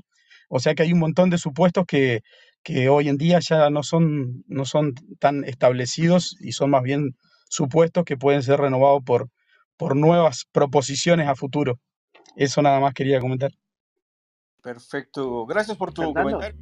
Dale, Antonio. Un, comentario, no, un comentario muy, así en plan, un poco ejemplo, ¿no? Quiero decir, el tema, se habla mucho de la resistencia Bitcoin a una, un ataque por fuerza bruta cuántico, ¿no? Quiero decir, porque es verdad que las direcciones prima, eh, iniciales, desde el bloque Génesis, eh, podemos ver la clave pública. Entonces, si vemos la curva elíptica, se podría intentar hacer un ataque por fuerza bruta, ¿no? De, todas las, de todos los puntos que se puedan y demás. Lo que pasa es que a veces cuando la gente ve 2 elevado a 256, porque parece muy poquito, ¿no? 2 elevado a 256. Quiero decir, el número es, es visible y, lo podemos mirar en una pantalla y decir, ah, es 2 elevado a 256. Ese es el campo de todas las ¿no? Y nos parece que es es pequeño, pero es inmenso. Eso es como si eh, tú quisieras lanzar una piedra a Plutón, eh, a, Neptuno, desde, la Tierra, ¿no? Un, ser humano, ¿no? Entonces, digamos que a lo mejor eh, un computador cuántico, una computadora cuántica, en vez de ser un ser humano, que es como estamos ahora, o sea, que tú dirías es imposible que un ser humano lance una piedra a Neptuno, ¿no? Bueno, pues eh, el salto cuántico supondría a lo mejor, pues yo qué sé, un arma sofisticada, pero no llegaría a Neptuno. Y ese es el tema, quiero decir que es, eh, el universo de, llaves privadas es 2 elevado a 256 y es tan bestial que es, es incomprensible para la mente humana. Cuando tú haces un ataque y hay ordenadores, de hecho el, el payaso este que se hace pasar por Satoshi puso en marcha unos ordenadores supuestamente para romper todas las llaves privadas, porque creía que podía hacerlo, ¿no? Y no sé por dónde empezó, da igual, empiezas desde cero o empiezas desde el final, que es el 115 y 78 ceros, ¿no? Aproximadamente, una cifra de tantos. Y puedes empezar por el final o puedes empezar por el principio. Obviamente, si tú eliges una, una llave privada desde el comienzo, en el comienzo te la van a craquear. Como elijas el primer trillón, pues ya estás, estás, estás mal, ¿no? O si utilizas el último trillón, ¿no? Pero si eliges en el medio, ese medio es infinito, ¿no? Y eso es un poco la, la cosa, lo que cuesta a la gente entender que 2 elevado a 256 es una protección bestial. Y no solo eso, Bitcoin se utiliza el doble, o sea, dos veces, ¿vale? O sea, no solamente una, sino se y dice, bueno, vamos a darle una vuelta más. O sea, estamos haciéndolo dos veces por una mayor seguridad, aunque no es necesario, ¿no? Entonces, digamos que yo creo que el, en general no entendemos muy bien las matemáticas y pensamos que porque vemos en una pantalla una cifra es fácilmente. Los ordenadores cuánticos no tienen esa capacidad, pero en el caso de que dentro de 140 años hubiéramos evolucionado tanto, que hubiéramos dado un salto tan cualitativo, que en vez de un ser humano lanzar una piedra a Neptuno o una máquina sofisticada lanzar, hubiéramos algo que se acercase, podríamos incorporar una mejor forma, ¿no? Y las únicas que estarían un poco en peligro serían las primeras direcciones donde se ve la llave pública y entonces alguien podría, digamos, romperlas, ¿no? Pero no pasaría nada, se distribuiría ese millón y tantos de bitcoins y estaría muy bien, ¿no? Ya se verá lo que se hace en ese caso. ¿no? Sí, perfecto. Dale, Omar. y eso puede ser ¿puedo, ¿puedo agregar en el algo? Caso de que exista alguna... Dale, dale, perdón, dale. Perdón, perdón. Llegué tarde a la fiesta. Nada más escuché lo de computadoras cuánticas hackeando a Bitcoin y me zumbaron los oídos horriblemente. Solamente quería agregar una cosa. Lo que, lo que dijo este Fernando, lo que dijo este Antonio, están súper bien. Pero eh, solamente para, para, algo más, eh, quien, quien piensa que unas computadoras, que las, la computación cuántica en 10 o en 20 años o en 30 años va a poder hackear a Bitcoin es alguien que no está al pendiente de los desarrollos que se están haciendo en Bitcoin. Si tú miras los BIPs, eh, las, Bitcoin Improval Proposals, eh, siguen, siguen adelante, o sea, sigue habiendo gente que está trabajando para mejorar a Bitcoin. Si tú lees Master in Bitcoin de hace cuatro años, seis años, la versión ya cambió muchísimo con respecto a lo que hay hoy. ¿Por qué? Porque se han agregado muchas otras funcionalidades, hay mucha gente que está trabajando en mejorar y, en eliminar puntos, de, puntos posibles de falla, ¿no? Entonces yo no dudo que si en 30 años las computadoras alcanzan ese nivel que, tengan, pues también a la par vamos a ir, los, los desarrolladores van a ir a la par y, van a ir dos o tres pasos por delante de lo que, de lo que tengamos en, en este, en, físico en las computadoras, ¿no? Esa es una cosa. Y la otra es, este, si, si mezclamos eh, lo que son las posibilidades con las probabilidades, estamos muy equivocados. En el, universo existen una amplia gama de posibilidades, pero solamente hay un pequeño conjunto de cosas que son probables que puedan ocurrir. Entonces, el, decir que, que, un gobierno puede tener eh, la capacidad para lograr este tipo de avances solo, creo que está, está tratando de, omitir muchísimas cosas, ¿no? Los gobiernos no logran estos avances por sí solos, tampoco la milicia, de, requieren de infraestructura, de gente que esté empecinada en mejorar las cosas y eso también viene del sector privado. Entonces, son cosas que se van juntando para lograr desarrollos tecnológicos, ¿no? Yo trabajo en informática desde hace más de 20 años y yo lo he visto de la mano desde cómo creció Internet, cómo, este, pues, cómo, hemos ido avanzando poco a poco por la contribución de muchas personas a la vez, ¿no? Entonces creo que no hay que obviar eso, eso es súper importante que se, que se tome en cuenta. Un gobierno o una empresa solo no pueden hacer las cosas, Tienen, necesitan, necesitan de desarrollo y de gente que pueda trabajar en ello. Y, y sí, la NSA eh, nos ha probado, por ejemplo, este Snowden nos ha probado que es, pues, pues, son actores que, que trabajan maliciosamente, pero son actores que solamente trabajan en aquello que es lo que les interesa, ¿no? Y por muchos años nos han demostrado que Bitcoin no les ha importado, ¿no? No les ha importado porque pues existe un sistema que ya controlan, que es el sistema fiat. Y en ese sistema se han concentrado todos estos años. Si quieren venir y empezar a, este, a trabajar en esto, pues está muy bien, porque lo único que van a lograr es fortalecer el sistema a base de, de lo que quienes estamos dentro estamos trabajando para que se vaya mejorando el sistema. Solo eso quería yo agregar.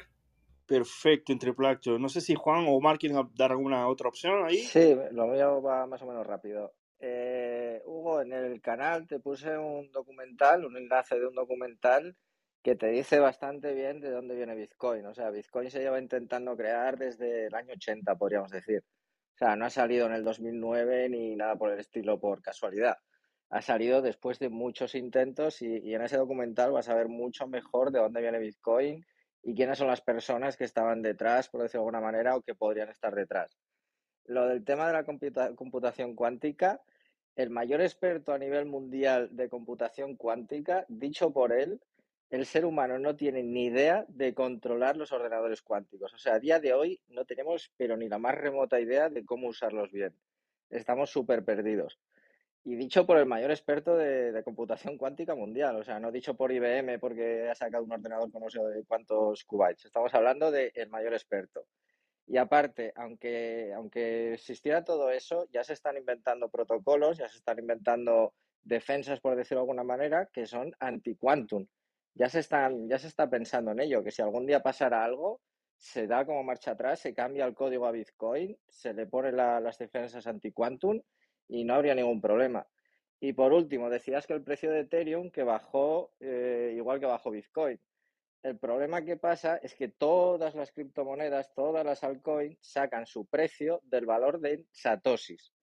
Entonces, ¿qué es lo que pasa? Que si Bitcoin baja, todas bajan. Si Bitcoin sube, todas suben. No van por separado ni nada por el estilo. O sea, todas dependen de Bitcoin no tienen precio individual. O sea, Ethereum, por ejemplo, no vale 1.300 dólares, vale 2 millones de satoshis o 5 millones de satoshis. Si Bitcoin sube, el precio de esos mm, satoshis que vale Ethereum sube. Si Bitcoin baja, baja. Entonces eso hay que tenerlo muy claro, que todas las criptomonedas sacan su precio de Bitcoin. Y ya está. Muy bien, genial chicos. No, y, una cosa muy importante también, Hugo, eh, dejar claro, es que nadie obliga a nadie a usar Bitcoin, ¿no? Justamente uno hace con su dinero lo que uno quiera, ¿no? Solo que en el caso de Bitcoin, ¿no? Eh, por lo que lo, la historia de Bitcoin, tú mismo lo, has contado, ¿no? Si hubieras comprado a un dólar, eh, hoy día tendrías 19 mil dólares, ¿no? Entonces es la diferencia, solamente para quien hay gente que no, va a conocerlo ni, lo conocerá, lo conocerá al, al final de, de, todo el proceso. Y es algo muy natural y es algo muy común, ¿no? En la estadística existe, no sé si usted está están este, familiarizados con la ley, la ley de Pareto. La ley de Pareto explica que solamente el 20% de, de, una, de un movimiento es necesario para que el universo general, ¿no? El 100% después lo adopte, ¿no? Entonces es algo que tal vez se puede estudiar, ¿no? No, es, no estamos que todo el mundo lo entienda, no, es, no, es, no es necesario, ¿no? Entonces, es justamente lo que queremos hacer. Ahora, lo, importante es entender bien eh, Bitcoin, dejar, dejar las, los, las, objeciones, las objeciones que todo uno tiene a veces infundadas o confusas, ¿no? Y es bueno escuchar, por eso que dejamos súper abierto y eres súper bienvenido aquí cuando gustes, Hugo, a, a, comentar lo que gustes sobre Bitcoin, ¿dale? Chicos, vamos para la próxima. Me, ¿Alguien más se anima a contar? ¿Hay Interplacton? Nada más agregar a lo que dijo Omar. O sea, si, si realmente pudiéramos hacer que una computadora cuántica, la de IBM que, contaba este Fernando hace rato, si pudiéramos poner esa, computadora cuántica tratando de, atacar a Bitcoin, lo que podría lograr minar un bloque en más o menos unas dos o tres horas. Y la ventana de tiempo que hay para que alguien más le gane son 10 minutos. Entonces, no es, no es algo que fuera asequible por el momento con computación cuántica. Sí, sí, muy bien, genial, chicos. No, yo, yo, yo, yo aprecio la, la, la, posición de Hugo de ser escéptico. Todo el mundo tiene que serlo, todo el mundo tiene que tener dudas sobre el tema, porque se trata del dinero de cada uno. O sea, uno sabe cuánto le costó, ¿no? Entonces uno tiene que realmente eh, ser se convencer a uno mismo de que vale la pena o no, la, no vale la pena, ¿no? Pues por eso que queremos aprender sobre Bitcoin más que cualquier otra cosa, ¿no? Pero es importante Dale, No, no, y, una puntualización. No es que estemos solo a pro Bitcoin, lo que pasa es que llevamos hasta aquí, llevamos muchos años analizando los pros y contras desde miles de, de perspectivas diferentes, técnica, social, política, etcétera. Quiero decir, no, no es, obviamente hay gente que, que a lo mejor dice que lo ha conocido antes, pero en realidad no ha profundizado tanto en lo que es y las consecuencias de cada cosa, ¿no? Pero sí es verdad que hay varios eh, vectores de ataque a Bitcoin y no puede ser la propia criptografía, si se pudiese romper, digamos, la curva elíptica y por fuerza bruta generar eh, todas las posibles, eh, desde una llave privada a la llave pública, o, como has dicho tú ahora, no sé si entre tanto, en el tema de los bloques, generarlos muchísimo más rápidos y crear ahí un caos, eh, aumentando la dificultad de manera exponencial, haciendo imposible, no sé, es decir, necesitando mejores equipos para el siguiente bloque y tal, ¿no? Pero vamos, que efectivamente los ordenadores cuánticos no están diseñados para eso y todavía no los podemos controlar, ¿no? Y no están pensando en utilizarlos todavía para Bitcoin, están pensando más en temas de medicina, eh, neurociencia, etcétera, ¿no? Que son temas más importantes. Sí. Eh, Hugo, visto, he visto que has, dicho que, has vuelto a repetir que para que alguien gane en Bitcoin alguien tiene que perder. Yo no, no entiendo esa, esa tu posición, ¿no? En el sentido de que si estás hablando de dinero fiat, nadie, nadie que tenga fiat gana, ¿no? O es bueno que, que eso es importante para que alguien eh, de pronto entienda de, de qué se trata Bitcoin. Tener dinero fiat existen trillonarios en Zimbabue y, no son felices. O sea, no se trata de, de tener números eh, en fiat para tener de pronto ser ganador, ¿no? Se, trata de tener acceso a un sistema libre de transferencia de dineros, incensurable. Ese es, ese es de pronto el principal objetivo, el criterio de quien eh, usa Bitcoin. Chicos, vamos a la próxima, si me permiten. Ah, yo tengo aquí algunas noticias. Nos queda solamente una hora y 53 minutos o 53 minutos solamente, ¿no? Ya fue una hora, Dios mío, solo 53 minutos. Entonces, vamos a, pasar a la próxima noticia. Y claro, y aprovechando, pueden comentar, pueden dar sus, levantar la mano aquí, quien nos esté escuchando, ¿no? Siempre recordando que estamos también en Spotify, busquen por Bitcoin Latino, que hacemos, eh, hacemos la, la versión deferida, ¿no? También allá. Aquí en Clubhouse se queda, obviamente, esta sala, se queda grabada. Y en Spotify ustedes pueden encontrarla en la versión podcast, ¿ok? Entonces, eh, Nora, ¿te animas a leer esta próxima, por favor? Sí, claro que sí. Darle la bienvenida a la audiencia que se ha anexado a esta sala y bueno, continuamos con la lectura de las noticias. El título sería ¿Cómo reaccionaría Bitcoin a la guerra nuclear de Putin? Ante una guerra de la de la magnitud nuclear que sugiere el presidente de Rusia, Vladimir Putin, la demanda de Bitcoin podría aumentar como, aumentar como refugio o, o seguiría cayendo. ¿Qué tiene para ofrecer la criptomoneda en un escenario así? Estas son dos de las dudas que surgen entre los inversores y ahorristas ante las amenazas de la guerra global que alertó esta semana Putin.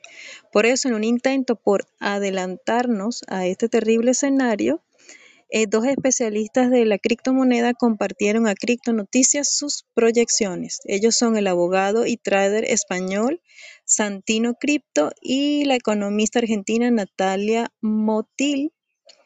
Pues mira, las preguntas que me plantea son muy buenas realmente. Yo creo que son las preguntas más importantes que nos pueden hacer ahora mismo.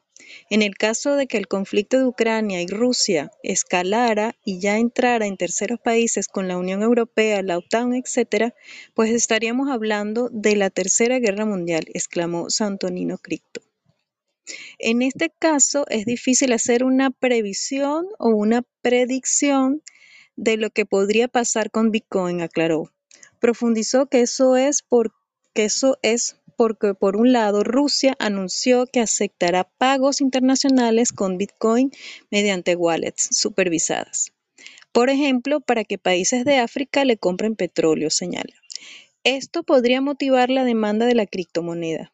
Además, el abogado sostiene que en una guerra mundial Bitcoin podría servir como método de pago transfronterizo descentralizado de cualquier país para evitar sanciones, pero tal situación cree que podría llegar a generar controversias y represalias. En ese sentido, advierte que por otro lado que podríamos ver una revancha o venganza por parte de Europa o Estados Unidos prohibiendo Bitcoin, ya sea sus transacciones o incluso tenencia. Entonces, resume que se reduce a especulación lo que podría pasar con la criptomoneda en un escenario de guerra así. No sé si quieres que continúe. Básicamente es esto, ¿no? Eh, la idea era justamente colocar en, debate, o por lo menos para escuchar un poquito lo que piensan, de, de, las monedas ¿no? en el mundo. Las, ustedes saben que las guerras existen porque eh, simplemente el, quien, tiene la, la, máquina que imprime moneda es el, el, que decide hacer guerra, ¿no? Entonces es muy fácil financiarse con el dinero que está bajo su brazo, ¿no? Antes, cuando se el patrón oro, la gente, era muy caro hacer, hacer guerra porque los, los, los, reyes tenían que juntar mucho dinero, ¿no? O tendrían que convencerse que valdría la pena económicamente atacar otro, otro, otro país, ¿no? Otro lugar ¿no? Y había toda una, una ejecución, era un proyecto, un proyectazo de, trabajo, etcétera. Pero bueno, hoy día, no está, hoy día es más fácil, al fin de cuentas la gente simplemente imprime papel y a partir de eso, ¿no? Se pueden comprar, etcétera, etcétera.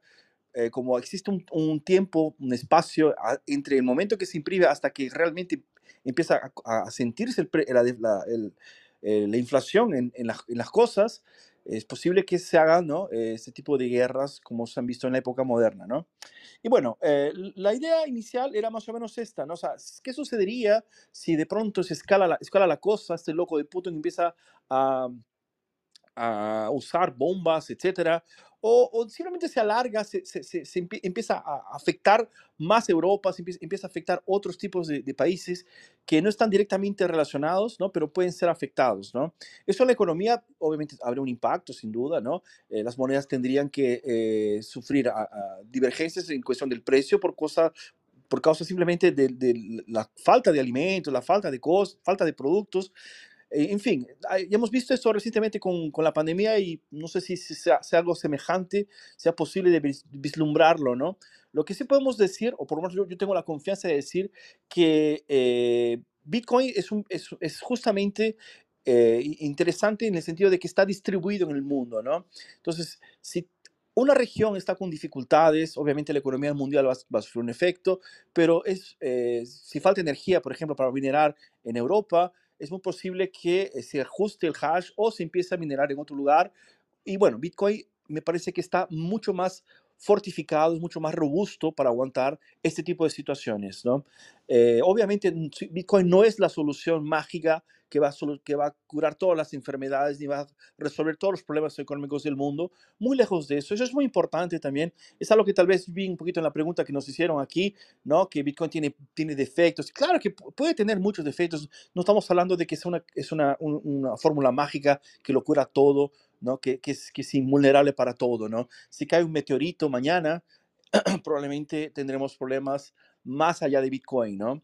Pero bueno, saliendo de, ese, de, este, ¿no? de esa descripción, eh, me gustaría escuchar lo que ustedes piensan. ¿Realmente creen que es interesante que Bitcoin eh, sea de pronto llevado al test en, este momento de, incertidumbre, de guerra? ¿Cómo ven las cosas ahí? Eh, una, una, una, opinión personal, amigo. Retomando en este, en este contexto de, de, esta noticia, lo que decía la vez pasada, amigo Hugo, una cosa es el precio de Bitcoin que siempre lo estamos relacionando con las monedas locales que utilizamos, con las monedas eh, que pueden ser más fortalecidas en algún punto, pero eh, otra cosa es el valor en sí de Bitcoin, una cosa es el precio y otra cosa es el valor. Y cuando, eh, lo he dicho un par de veces atrás, ¿no? Pero cuando estás tranquilamente en tu sillón, días de trabajar y sin problemas, no le ves mucho valor al Bitcoin, ¿no? Y no te fijas en el precio. Pero eh, hemos visto ya en el pasado noticias de, de, personas, por ejemplo, de Ucrania, que cuando de repente tenían que emigrar, ¿no? Los bancos y todo, eh, simplemente en, Europa Lo digo porque en, América no es tanto así, en Europa está más digitalizado todo, ¿no? Hay menos cash eh, fluctuando por todos lados. Entonces todo el mundo tiene todo su dinero en los bancos y, y obviamente algo catastrófico de esa magnitud pasa. Eh, bloquean bancos para que la gente no pueda sacar su dinero y es ahí cuando tenés el verdadero valor de Bitcoin, ¿no? Y vos comprende, cuando uno comprende, dice, eh, diablo, o sea, no tengo mi banco, pero ¿de qué sirve tener mi banco si en una, en, un, en una, en una situación de estas eh, bloquean el sistema financiero y, cómo hago para trasladar mi... Me puedo trasladar físicamente, pero, o sea, me traslado para un lugar, pero no tengo con qué sobrevivir en el otro, me vuelvo un refugiado, ¿no? Entonces ves, ves el valor real de Bitcoin, ¿no? Va más allá y por eso es tan importante, ¿no? No, eh, eh, no es que un gobierno lo controle o que alguien te va a ordenar qué va a hacer con él. El valor de Bitcoin va más allá eh, que el precio mismo. Perfecto, bien recordado, Jeremy, gracias por tu comentario. No, de hecho, ¿no? el, valor de Bitcoin está justamente en escapar ¿no? de cualquier efecto eh, de un político o de un grupo político que haga encima de lo que en teoría es tuyo, ¿no? Esto, esto que ya está muy relacionado inclusive con la primera noticia que trajimos, que hablaba sobre la propiedad privada, ¿no? Eh, y lo que Antonio dijo, ¿no? O sea, tú, tienes que tener la posesión, ¿no? Y poder llevártela a cualquier lugar, ¿no? Y reivindicarlas donde quieras, ¿no? Y ahora, por ejemplo, eh, las noticias que se, que se traen, escuché que Putin había, había convocado a una gran parte de la población para que participe ahora de una guerra, ¿no? Entonces esta gente, eh, si de pronto necesita salir porque no, no está de acuerdo, si yo fuera, si yo fuera ruso probablemente haría esto, ¿no? Eh, tendría que esperar hasta que abran las oficinas del banco para hacer un retiro, ¿no? Y poder salir del país, ¿no? Entonces veamos que existe una, una ancla, existe un, un peso encima de la, de la libertad cuando se trata de usar dinero fiat, ¿no? Después que el dinero fiduciario, el dinero fiat, eh, no, tiene que, no puede ser comparado con Bitcoin, ¿no? Bitcoin, si bien es cierto, eh, se puede comprar con dinero fiat, que hay mucha gente que hace esta relación de precio, ¿no? Es importante, ¿no? Describir que el valor de Bitcoin está, está más allá de simplemente el precio en el cual se puede comprar, ¿no? Entonces eso es muy importante. Es una lástima que Bitcoin esté eh, en esa circunstancia. Es una lástima que el mundo entero esté en situación de poder hablar, tiene que hablar de guerras para, hablar sobre el valor, etcétera. A mí no me gustaría, me gustaría hablar de, otras circunstancias, pero bueno, eso escapa ¿no? a, lo, que yo decía, lo que yo quiero. El mundo está así, ¿no? Y es una lástima realmente porque uh, me parece que eh, en Rusia también estaban, uh, habían muchos bitcoiners, ¿no? había un desarrollo ya también. Eh, y bueno, imagino que a un momento esto venga a recuperarse en el futuro, ¿no? Chicos, ¿alguien más quiere comentarnos sobre estas posibilidades de guerra? ¿Cómo está la cosa? Ustedes están en Europa, ¿qué, qué, qué están sintiendo ahora que está empezando a hacer frío? Fernando, de hecho, lo hemos dicho muchas veces aquí, Bitcoin no viene a resolver la naturaleza humana, ¿sabes? Quiero decir que viene a resolver una, una, un acto muy sencillo que es las transacciones entre individuos sin utilizar un papel de por medio, una cuenta bancaria, Visa, Mastercard. ¿no? Lo que pasa es que yo creo que lo hemos dicho varias veces ya, en muchos lugares del mundo no se ve la necesidad de Bitcoin, no la, no la van a ver durante muchísimo tiempo todavía, por lo menos 10, 15 años, porque tiene unas condiciones jurídicas donde todo se garantiza muy bien. O sea, conocen a la persona en el banco, sus cuentas bancarias funcionan muy bien. De hecho, en Estados Unidos, fíjate la facilidad con la que la gente puede hacer tarjetas virtuales. O sea, la mayoría de las personas en el resto del mundo se las ven y se las desean. India, cualquier persona, eh, yo qué sé, en Asia en general, les cuesta mucho abrir eh, tarjetas virtuales para simplemente asociarlas con la API de Visa y Mastercard y meter dinero ahí para hacer pagos. Estados Unidos puede hacerlo. ¿Por qué? Porque como imprimen infinito les da igual. O sea, un ciudadano estadounidense tiene la libertad de, imprimir visas virtuales cuantas le dé la gana, ¿no? Discovery, Mastercard y utilizarlas en cualquier lugar del mundo para cualquier pago con dólares y siendo ciudadano de los Estados Unidos, ¿no? Lo mismo en Europa, funciona muy bien jurídicamente, la gente tiene mucha estabilidad. Muchos de los países de Europa les permiten abrir tarjetas virtuales, utilizar sus teléfonos y tal, menos que en Estados Unidos, pero también bastante libertad.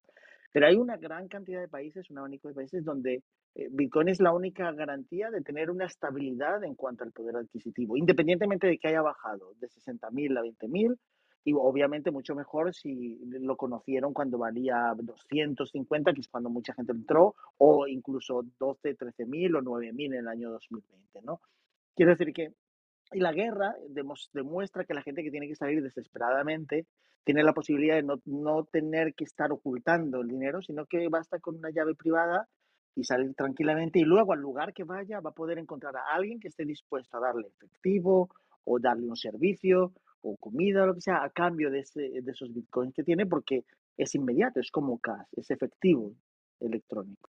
La mayoría de la gente que no entiende Bitcoin, y lo explicaba alguna vez aquí como Peter Schiff y demás, es porque su forma de pensar es como un activo. Para ellos es algo que compras para venderle a alguien que lo va a comprar más caro para ti. O sea, el, el modo de pensar de la bolsa, de las acciones, el modo tradicional de compra y demás. Y por tanto nunca lo van a entender. Peter Schiff es muy inteligente y como no piensa que va a convertirse Bitcoin en una moneda de pago de servicios y productos, pues ya está. Él, lo considera que es un Ponzi y está bien que piense así. Yo, pues hay que darle la razón, pues es porque para él es imposible que se convierta en una moneda de curso legal, no de curso legal, de curso global, o sea, que la gente termine aceptándola a cambio de algo que no le ofrece tanta confianza como un papel. Tú cuando tienes un dólar, miras un dólar, pues te fías de que es verdadero, pero tú también instintivamente has aprendido durante los años a descubrir qué es un billete real. Tú, por ejemplo, Fernando, cuando ves un crucero o veías un crucero y ahora ves un real, pues sabrás distinguirlo, ¿no? Pero yo creo que hay mucha gente que prefiere las operaciones digitales de banca o Visa y demás, porque así no tiene que estar pensando si el billete es verdadero o tal, ¿no? Falso. Prefieren eso, ¿no?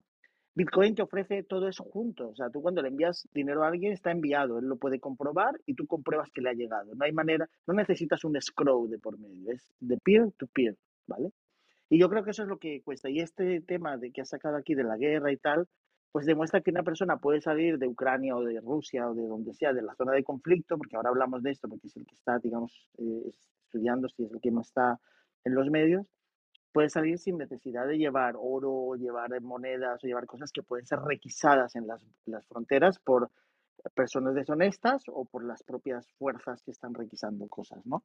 Obviamente también se la pueden quitar, le pueden interrogar, etcétera. Si además la llevan el teléfono, pues peor. O sea, tiene que hacer un esfuerzo adicional de conservar, digamos, la llave privada y ya está, ¿no?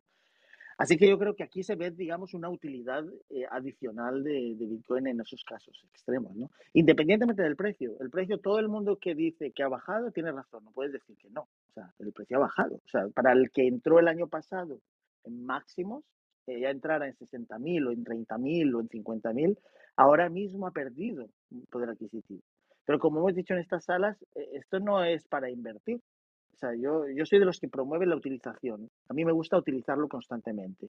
Lo utilizo, y, pero juego, tengo que jugar también con fiat porque todavía estamos en un mundo que todavía el fiat tienes que utilizarlo para pagos, por ejemplo, de tasas, impuestos, no te permiten pagarlos. Lo que pasa es que puedes hacer operaciones donde dices, bueno, pues tengo una parte en Bitcoin, si el precio de Bitcoin es mayor como me gusta utilizarlo, pues lo saco porque le ha aumentado un valor que el banco nunca te va a dar, ¿no? Por ejemplo o guardarlo, como mucha gente, los hodlers, ¿no? que les gusta guardarlo muchos años porque saben que a largo plazo pues, va a tener más valor. Pero no es eso, es muchas cosas. Bitcoin no es solo una cosa, es muchas cosas para muchas personas, pero la función fundamental es de peer-to-peer, pago entre personas sin intermediarios.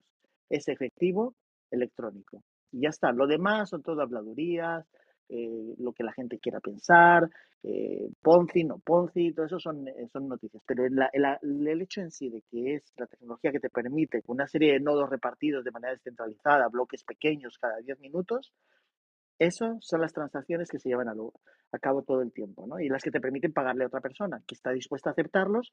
Y si no hay alguien que está dispuesto a aceptarlos, ya hay mecanismos para pasarlos a, a, medios de pago como Visa, Mastercard y demás, y rellenar de manera mm, temporal, digamos, una tarjeta y hacer un pago si necesitas hacerlo electrónico, ¿no? O buscar un sitio donde te lo acepten y te den efectivo a cambio de él, ¿no?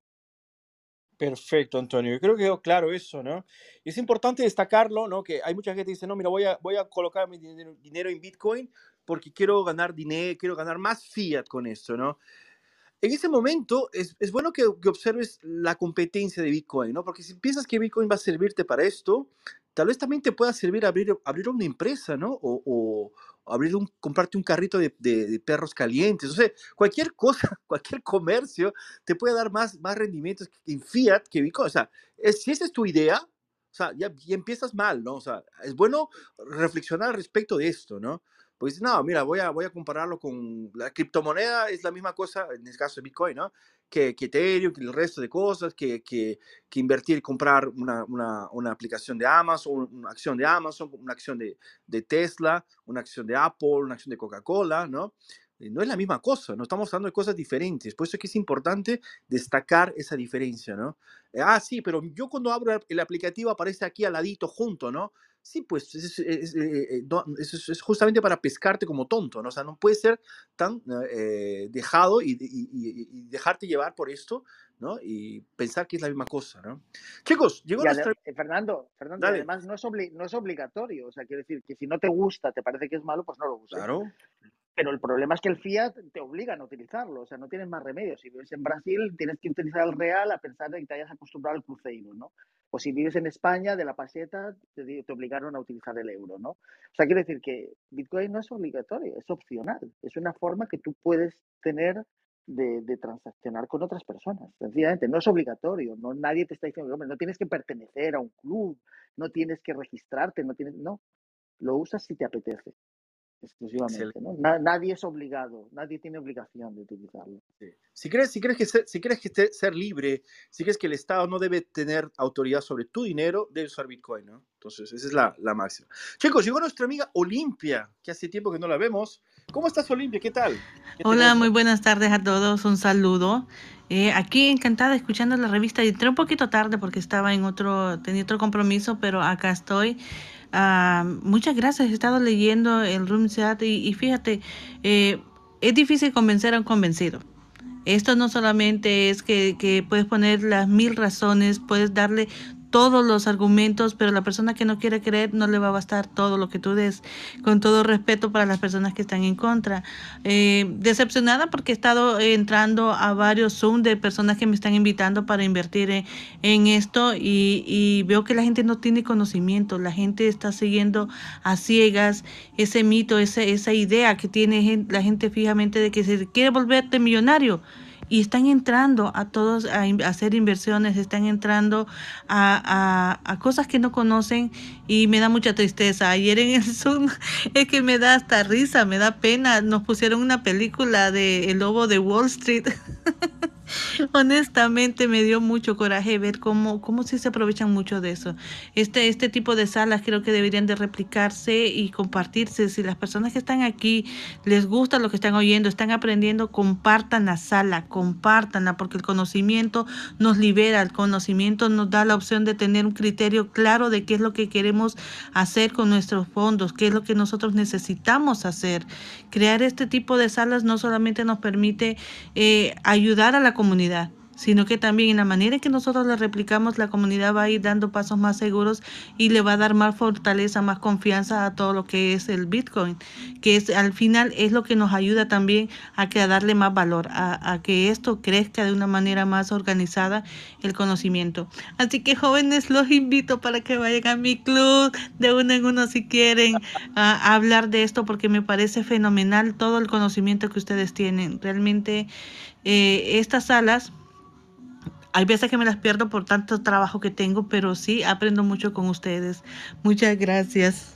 Chévere, Olimpia. No, vamos a, vamos a buscar un horario que francamente, así, yo estoy con poquísimo tiempo. Eh, voy, a, voy a agendarlo, te juro que voy a ir.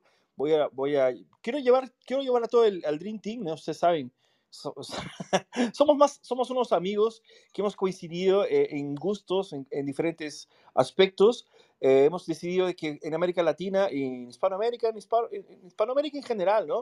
Eh, no hay buenas informaciones sobre Bitcoin. Cuando llegué aquí a Clubhouse, ¿no? Eh, había una confusión sobre qué era Bitcoin, sobre qué era Ethereum, sobre qué era XRP, lo que era Tether. Dios mío, era una locura, ¿no? Entonces, era importante que, que, por lo menos para mí, ¿no? Encontrar un ambiente en el cual se, podía, se pudiese preservar ¿no? Eh, primeramente, aquí la cuestión, ¿no? vamos a cuestionarlo todo, vamos a, vamos a hacer más este, abiertos, ¿no? Y eh, a partir de aquí vamos a aprender sobre Bitcoin, ¿no? Porque al fin de cuentas, lo, eh, la, gente sabe diferenciar una cosa de la otra, ¿no? Saben que cuando un esquema está, alguien está vendiéndote alguna cosa, necesitas hacer alguna cosa para ganar dinero, no está, no está bien la cosa, ¿no? Ya estamos, somos adultos en América Latina, estamos ya llenos de tantos problemas que queremos tener por lo menos un lugar que nos deje tranquilos, ¿no?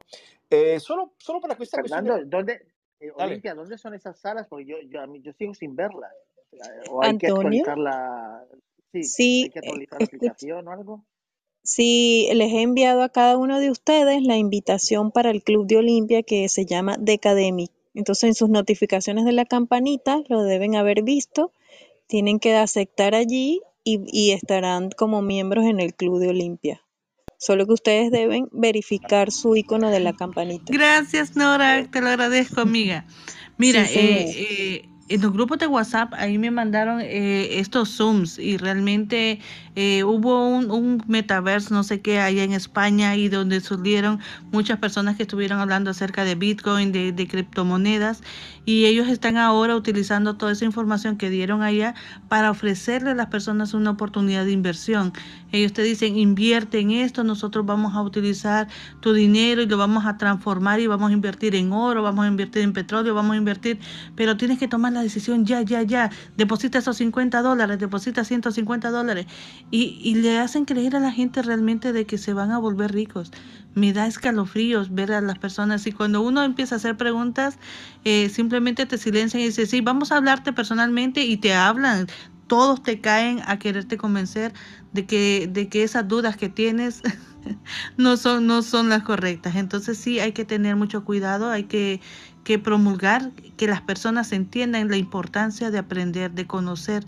Y, y gracias Nora, y, y de verdad, si, si se unen a, a mi club, se lo voy a agradecer, no porque me interese tener seguidores, es porque me interesa crear contenido con ustedes, que las personas aprendan de lo que ustedes conocen, porque ustedes tienen ese conocimiento técnico, ese lenguaje que realmente muchas veces eh, nos, nos cuesta entenderlo, pero una vez que ya ustedes tienen ese, ese momento de explicar, de hablar y de decir cómo son las cosas, yo creo que sí podemos hacer mucho. Perfecto, Olimpia. No, gracias por participar y vamos, yo voy a seguirte si ahora antes de cerrar la, la sala o así que cierre la sala yo voy a voy a entrar en tu club y voy a voy a buscar las notificaciones, ¿no? Y solamente para que ustedes tengan una noción de qué estamos hablando aquí, ¿no? Eh, estadísticamente hablando, ¿no? Para que alguien haciendo esos day trade, David, esos estos estos estos compras y ventas de, de, de- de bolsa de valores entre comillas, ¿no? Eh, cu- cu- cu- ¿Cuánto uno necesita, necesita ganar para esto? O sea, es más fácil, es más fácil que ganar dinero en esto. O, o sea, vamos a decir, es tan difícil ganar dinero en esto que es más fácil agarrar y irte a arrodillar a la puerta de una iglesia a pedir eh, limosna. Si te arrodillas en la puerta de la iglesia y pides limosna, vas a ganar más dinero que en estas cosas de trade, estas cosas de, de day trade, si es que mm, estás así queriendo colocar tus, tu dinero en esto sin conocer nada, ¿no? Llevándole a la- a- de la mano de alguien que, que acabaste de conocer en un grupo de WhatsApp, etcétera, ¿no? Yo francamente salgo corriendo, no, no espero, ah, yo soy muy estético, también voy a buscar información por mí mismo, ¿no? Es posible, yo les no, no es imposible, ¿no? Pero eh, yo sé que toda la gente que hace esto tiene, tiene algún tipo de, de- esquema, yo no sé. Yo personalmente solo encontré esquemas, entonces eh, lo que vale por mí, yo ya sé que eso aquí no, no, no, eh, cuando se trata de hacerse rico sin trabajar, no, no funciona para mí.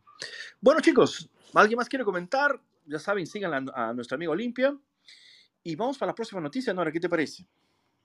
Sí, claro está, ¿cómo no? ¿Has puesto el link allí? ¿O es Ah, porque Ah, este creo que es el anterior? Correcto, sí. Vale. De todas maneras, pues darle la bienvenida a la audiencia que nos sigue en esta sala. Está usted conectado al Club eh, Bitcoin Latino. Hoy estamos leyendo nuestro boletín de todos los viernes. Así que bueno, vamos a continuar a leer esta noticia. Mientras tanto, pues les voy a recordar que deben actualizar la aplicación para que vean sus notificaciones actualizadas en el símbolo de la campanita y quienes se quieran unir al club de Olimpia o a este club, pues deben ubicar Decademis y Bitcoin Latino. Ajá, entonces la noticia dice así.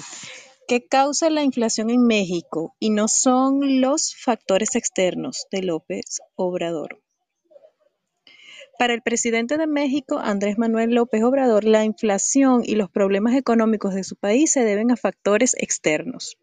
Así lo aseguró el mandatario en una reciente conferencia de prensa desde Zacatecas. Entre los factores externos que menciona se encuentran las políticas neoliberales de sus predecesores en el cargo, la pandemia de COVID-19, la guerra ruso-ucraniana y la inflación generalizada a nivel mundial. López Obrador sostiene que van en económico y destaca medidas tomadas por su administración para combatir la crisis. Entre estas medidas menciona aumento del salario mínimo, programas de asistencia social y reparto de utilidades en empresas.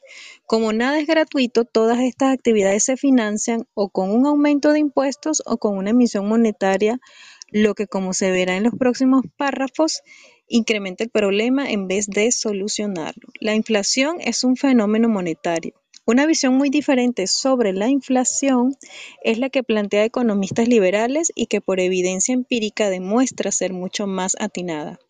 En palabras del ya fallecido Milton Friedman, uno de los referentes de la Escuela de Chicago, la inflación es siempre y en todo lugar un fenómeno monetario.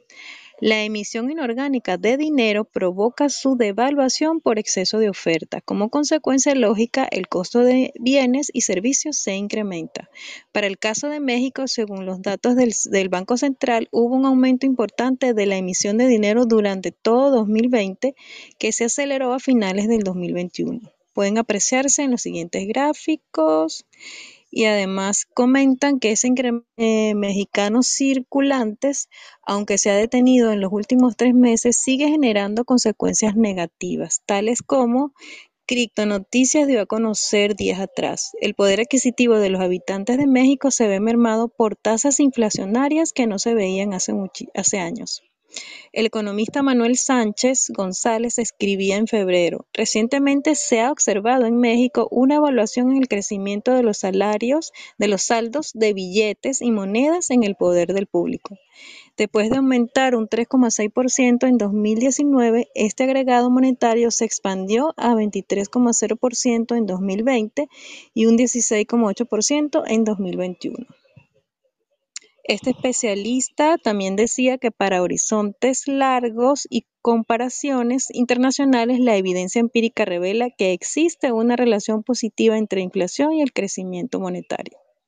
Por lo tanto, el Bitcoin es un refugio antiinflacionario en el largo plazo. Dale, este ajá, muy bien. Yo creo que está bueno.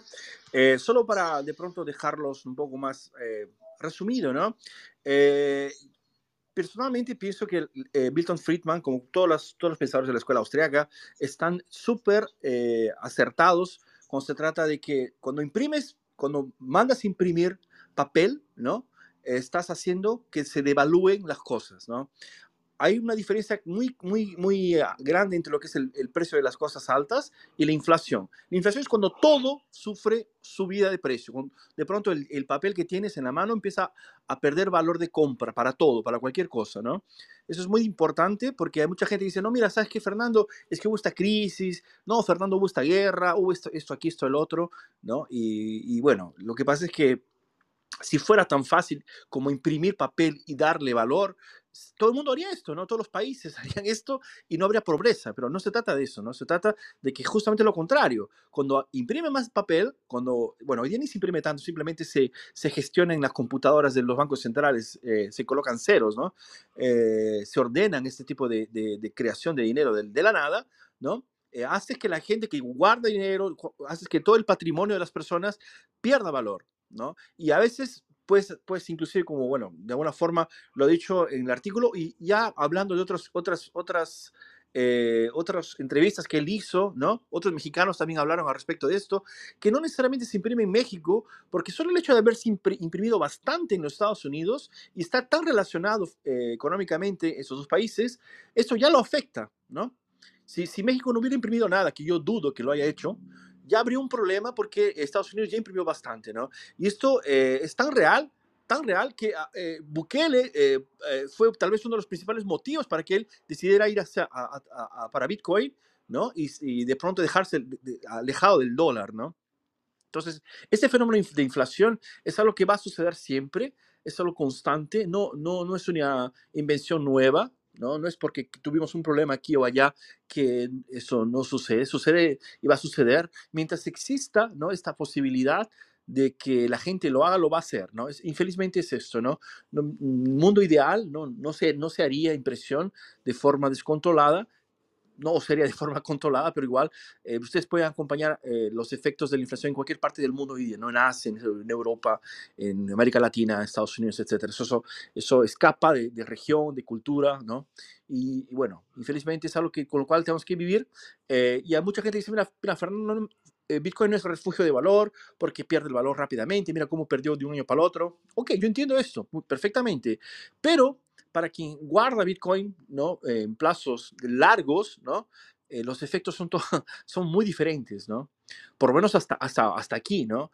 No, no, estoy, estoy convencido de que para quien guarda Bitcoin hace más de cuatro años, que es el tiempo de un halving, ¿no? Eh, los precios por lo menos se deben mantener cuando no eh, aumentar, ¿no? Yo sé que es difícil que la gente que, que, compró el año pasado, no sé, tal vez Mariví está aquí con nosotros, que reciente en Bitcoin, eh, parezca un poco eh, difícil entender que va a ser de esa forma, ¿no? Pero es esto, ¿no? O sea, se trata de esto. Y porque y no solo lo pienso, lo digo yo y lo estoy haciendo, ¿no? Sino que el consenso de toda la red está continúa creando bloques de Bitcoin a cada 10 minutos y con un hash cada vez, cada, vez más aumentando, ¿no? Entonces, no solamente soy yo la, persona que está, con, está eh, en consenso con, con el concepto de Bitcoin, ¿no? Vemos que la gente alrededor del mundo lo sigue haciendo y lo continuará haciendo porque entiende, como también lo ha dicho Jeremy, ¿no? Hace un, rato atrás, por el valor que Bitcoin trae, ¿no? No, solamente por el precio que puede ser eh, llevado a fiat, ¿no? Y bueno, en fin. Bueno, chicos, no sé si alguno de ustedes tiene algún comentario sobre el tema, les gustaría dar una opinión. Si no, vamos para la próxima. Nada más hay que comentar este, acerca de López Obrador, ¿no? Creo que, digo, no, no quisiera yo entrar mucho en política, pero pues el artículo lo, lo exige, ¿no? Prácticamente lo está exigiendo porque está nombrando a, este presidente, ¿no? Digo, no puedo hablar por otros presidentes de, de, de, otros lados del mundo, porque en particular yo sigo al de mi país, que es el López Obrador de México. Em, pero sí puedo decir que él en particular es muy dado a que cuando los reportes de inflación salen a favor, en, que, en cuestión en que la inflación está disminuyendo un poquito, él se cuelga al cuello ese triunfo, ¿no? Como si fuera un, un, triunfo de su gobierno, de las políticas que están teniendo. Como por ejemplo en la pandemia, este, él se colgó el, el hecho de decir que no estaban pidiéndole al, al Banco Central eh, más crédito, eh, sino que pues estaban generando empleos y estaban haciendo programas sociales, lo cual es lo mismo a, decir que pues, estoy imprimiendo dinero para repartírselo a la gente, ¿no? Como discrecionalmente, como se me dé la gana.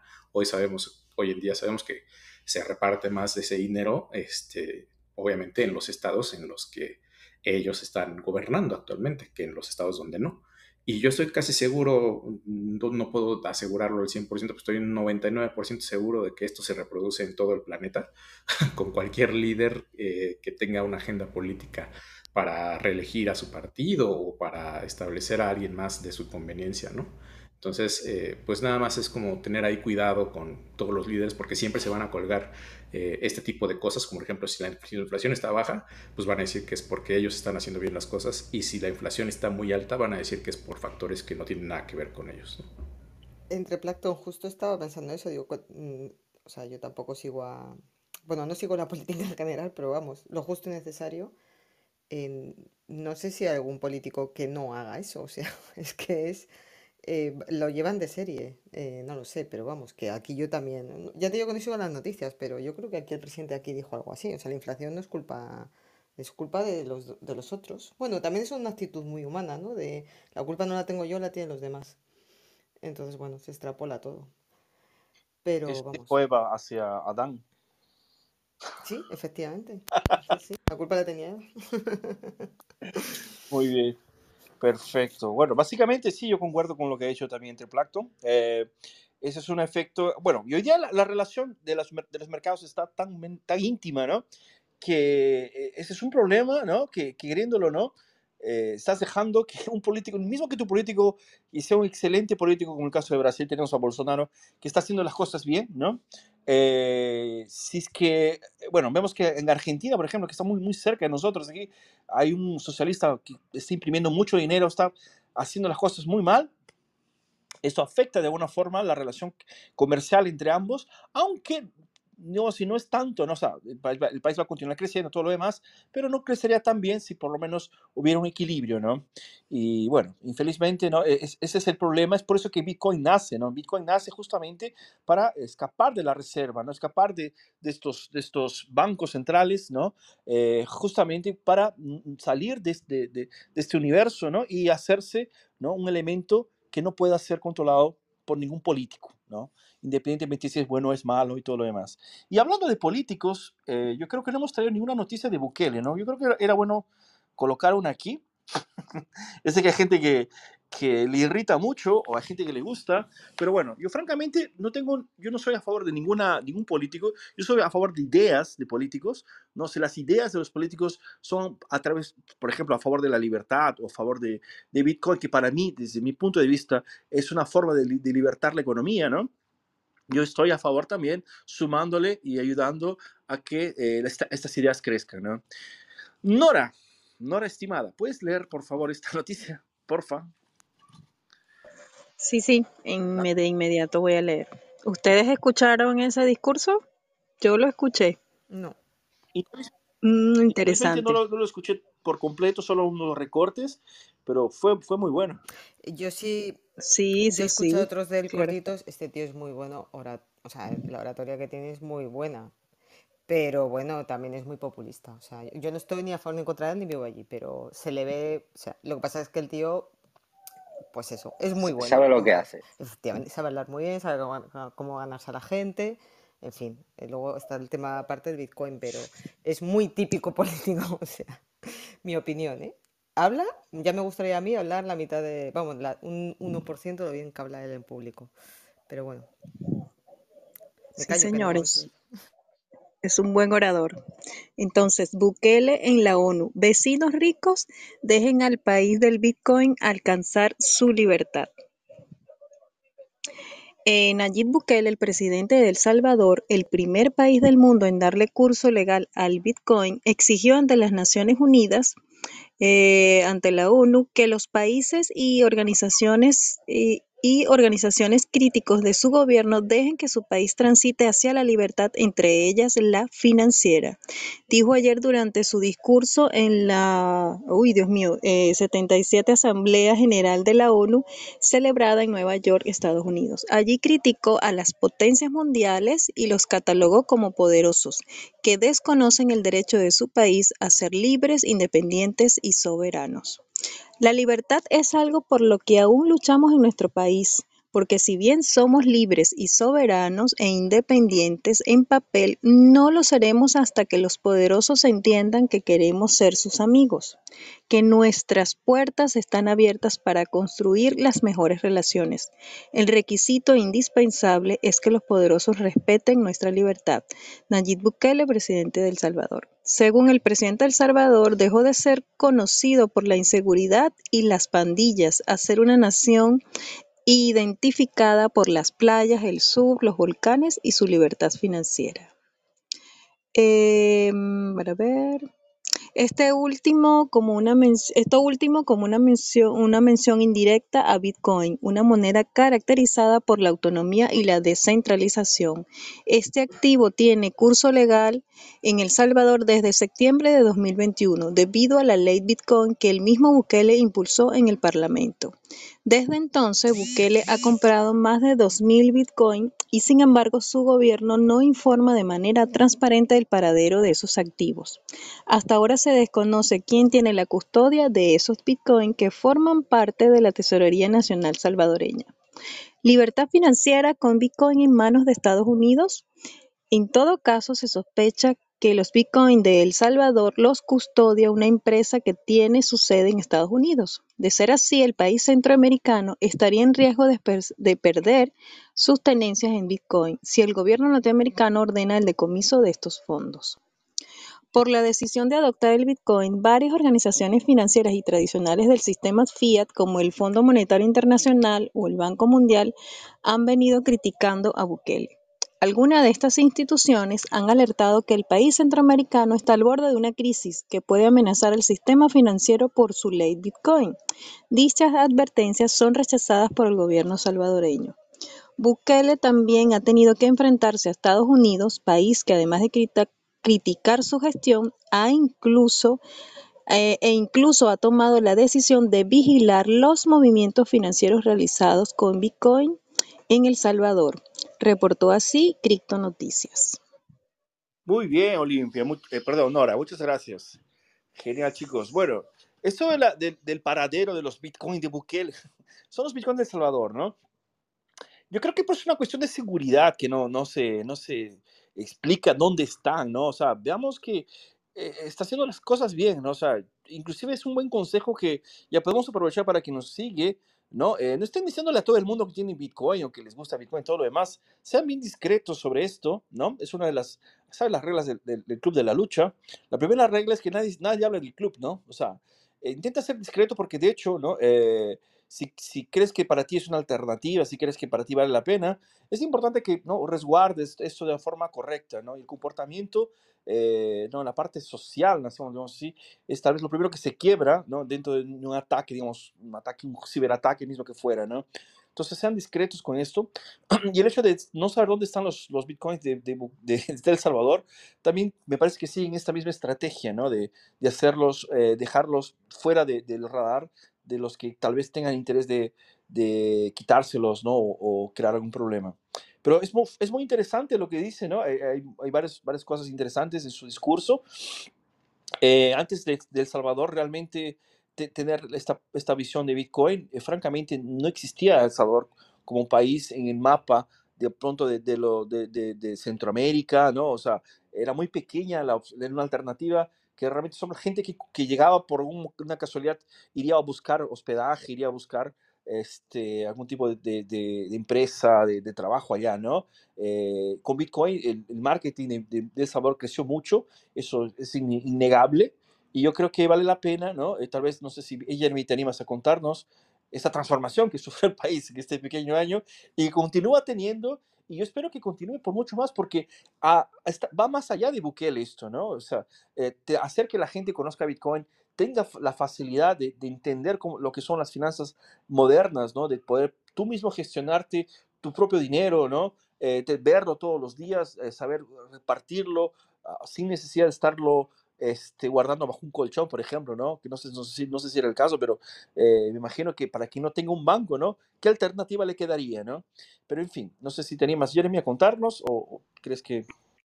Hola, hola, sí, no, realmente eh, no es primera vez que en lo personal a mí eh, me gusta y me sorprende, digámoslo así, como un presidente, pero al menos de los que yo he conocido, ¿no? ha tenido el valor para poder hablar de las formas tan claramente y directamente eh, con, con, países y potencias tan grandes, ¿no? Sin ofenderlo, pero sí pidiéndole respeto, ¿no? Que al final es la soberanía es bastante importante, las decisiones que tomen cada uno de los países deben de ser respetadas y yo creo que eso es bastante importante. Lo dijo una vez en una, en, en, en, en una conferencia de prensa que lanzó, convocó a todos los, a todos los diplomáticos aquí en el país y todos los países, ¿no? Y, les dijo, eh, nosotros queremos ser, por ejemplo, como Canadá, dijo, eh, nosotros queremos ser como, no sé, como Francia, dijo, pero, pero, ok, vamos, queremos ser como ellos, pero no vamos a hacer lo que ellos dicen. Entonces, déjenos tomar nuestras propias decisiones. Y, y, y, les dijo algo prácticamente, bueno, la primera vez que fue a la ONU, les dijo también que estaba obsoleto, que eso le parecía a él un, formato obsoleto, ¿no? Porque podían hacer esas mismas reuniones virtualmente y se gastarían muchísimo menos dinero en toda la logística de seguridad y todo lo demás. Y que es posible que una foto, una selfie que él se tomó, dijo, esta selfie va a ser más vista que, que los discursos de toda esta gente en la ONU, les dijo, porque aquí ya se saben cómo el juego por debajo de la mesa prácticamente. Y pues no es primera vez que nos sorprende, ¿no? Pero sí, eh, en lo personal acerca del país, eh, eh, como tú, como Alejandro lo dice, ¿no? Muchas personas ah, que yo conozco ni siquiera sabían dónde estamos ubicados. Somos un país tan pequeñito que sorprende que que ahora nos colocan en el mapa, ¿no? Y qué bueno que por primera vez fue por algo bueno, ¿no? Él habló también de la violencia que estábamos viviendo por mucho tiempo y, mucha gente le dice, hey, pero ¿por qué inviertes en, en, en, en, en bitcoins? Hay, otros, hay otras cosas que, que puedes invertir, le dicen. Y, y por qué invierte y por qué ha atacado este problema, esta problemática de la seguridad. Y dice, o sea, ¿de qué sirve tener eh, un país y, y, que lleguen los turistas y que no puedan estar seguros, que los vayan a asaltar? Entonces, básicamente ha sido un jump, un, un crecimiento bastante grande desde que desde que se empezó a ver esto del Bitcoin acá en el país, el, el, turismo, la inversión extranjera ha crecido exponencialmente. El turismo ha crecido un 47% según lo que dijo la vez pasada la ministra de, de Turismo. Y pues seguimos para adelante con proyectos.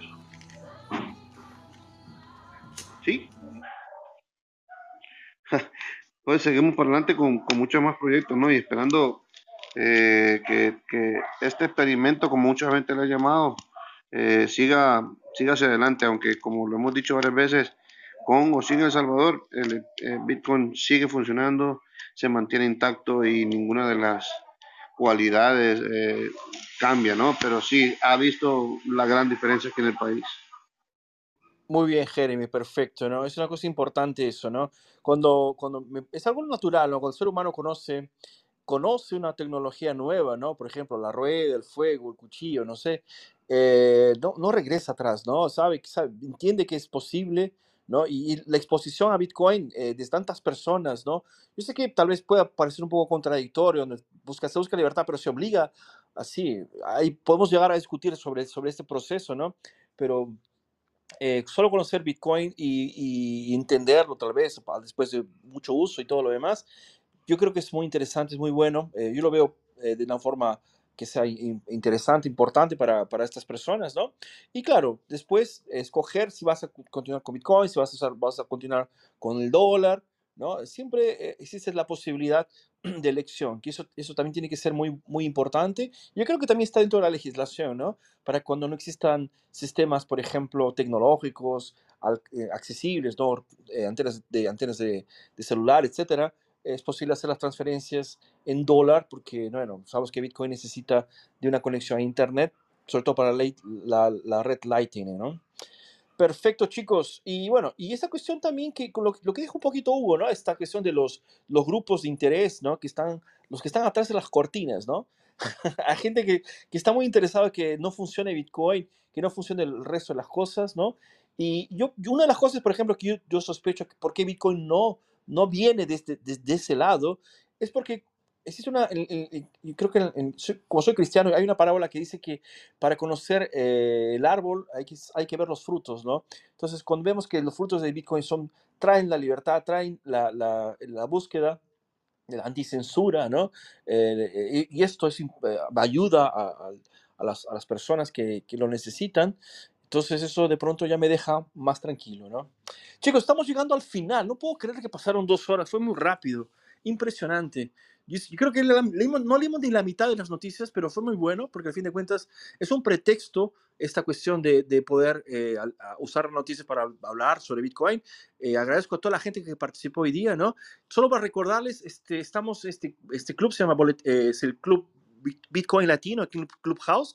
Estas salas son el boletín de la semana que hacemos todos los viernes a las 5 horas, horas de San Paulo, o sea, hace dos horas aproximadamente atrás.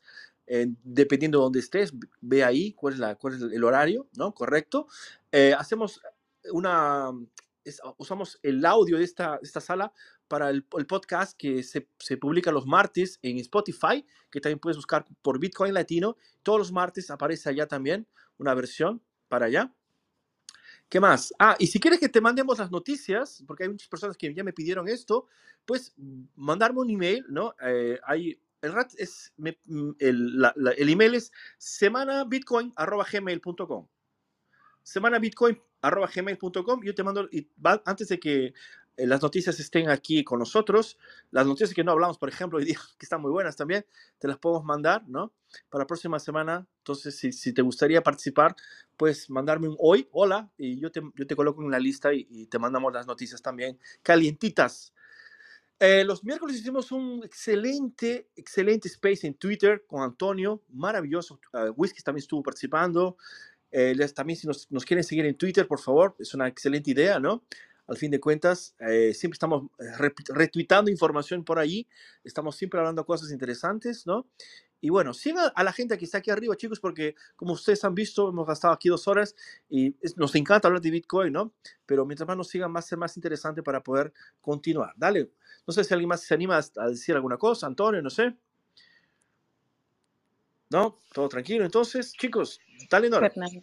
Sí, Fernando, quería, quería saber si pudieras compartir el link de Twitter para que la audiencia que nos sigue en esta sala pues lo pueda cliquear y también en repetición lo podrán observar y podrán seguirte todos los oyentes de, de esta grabación.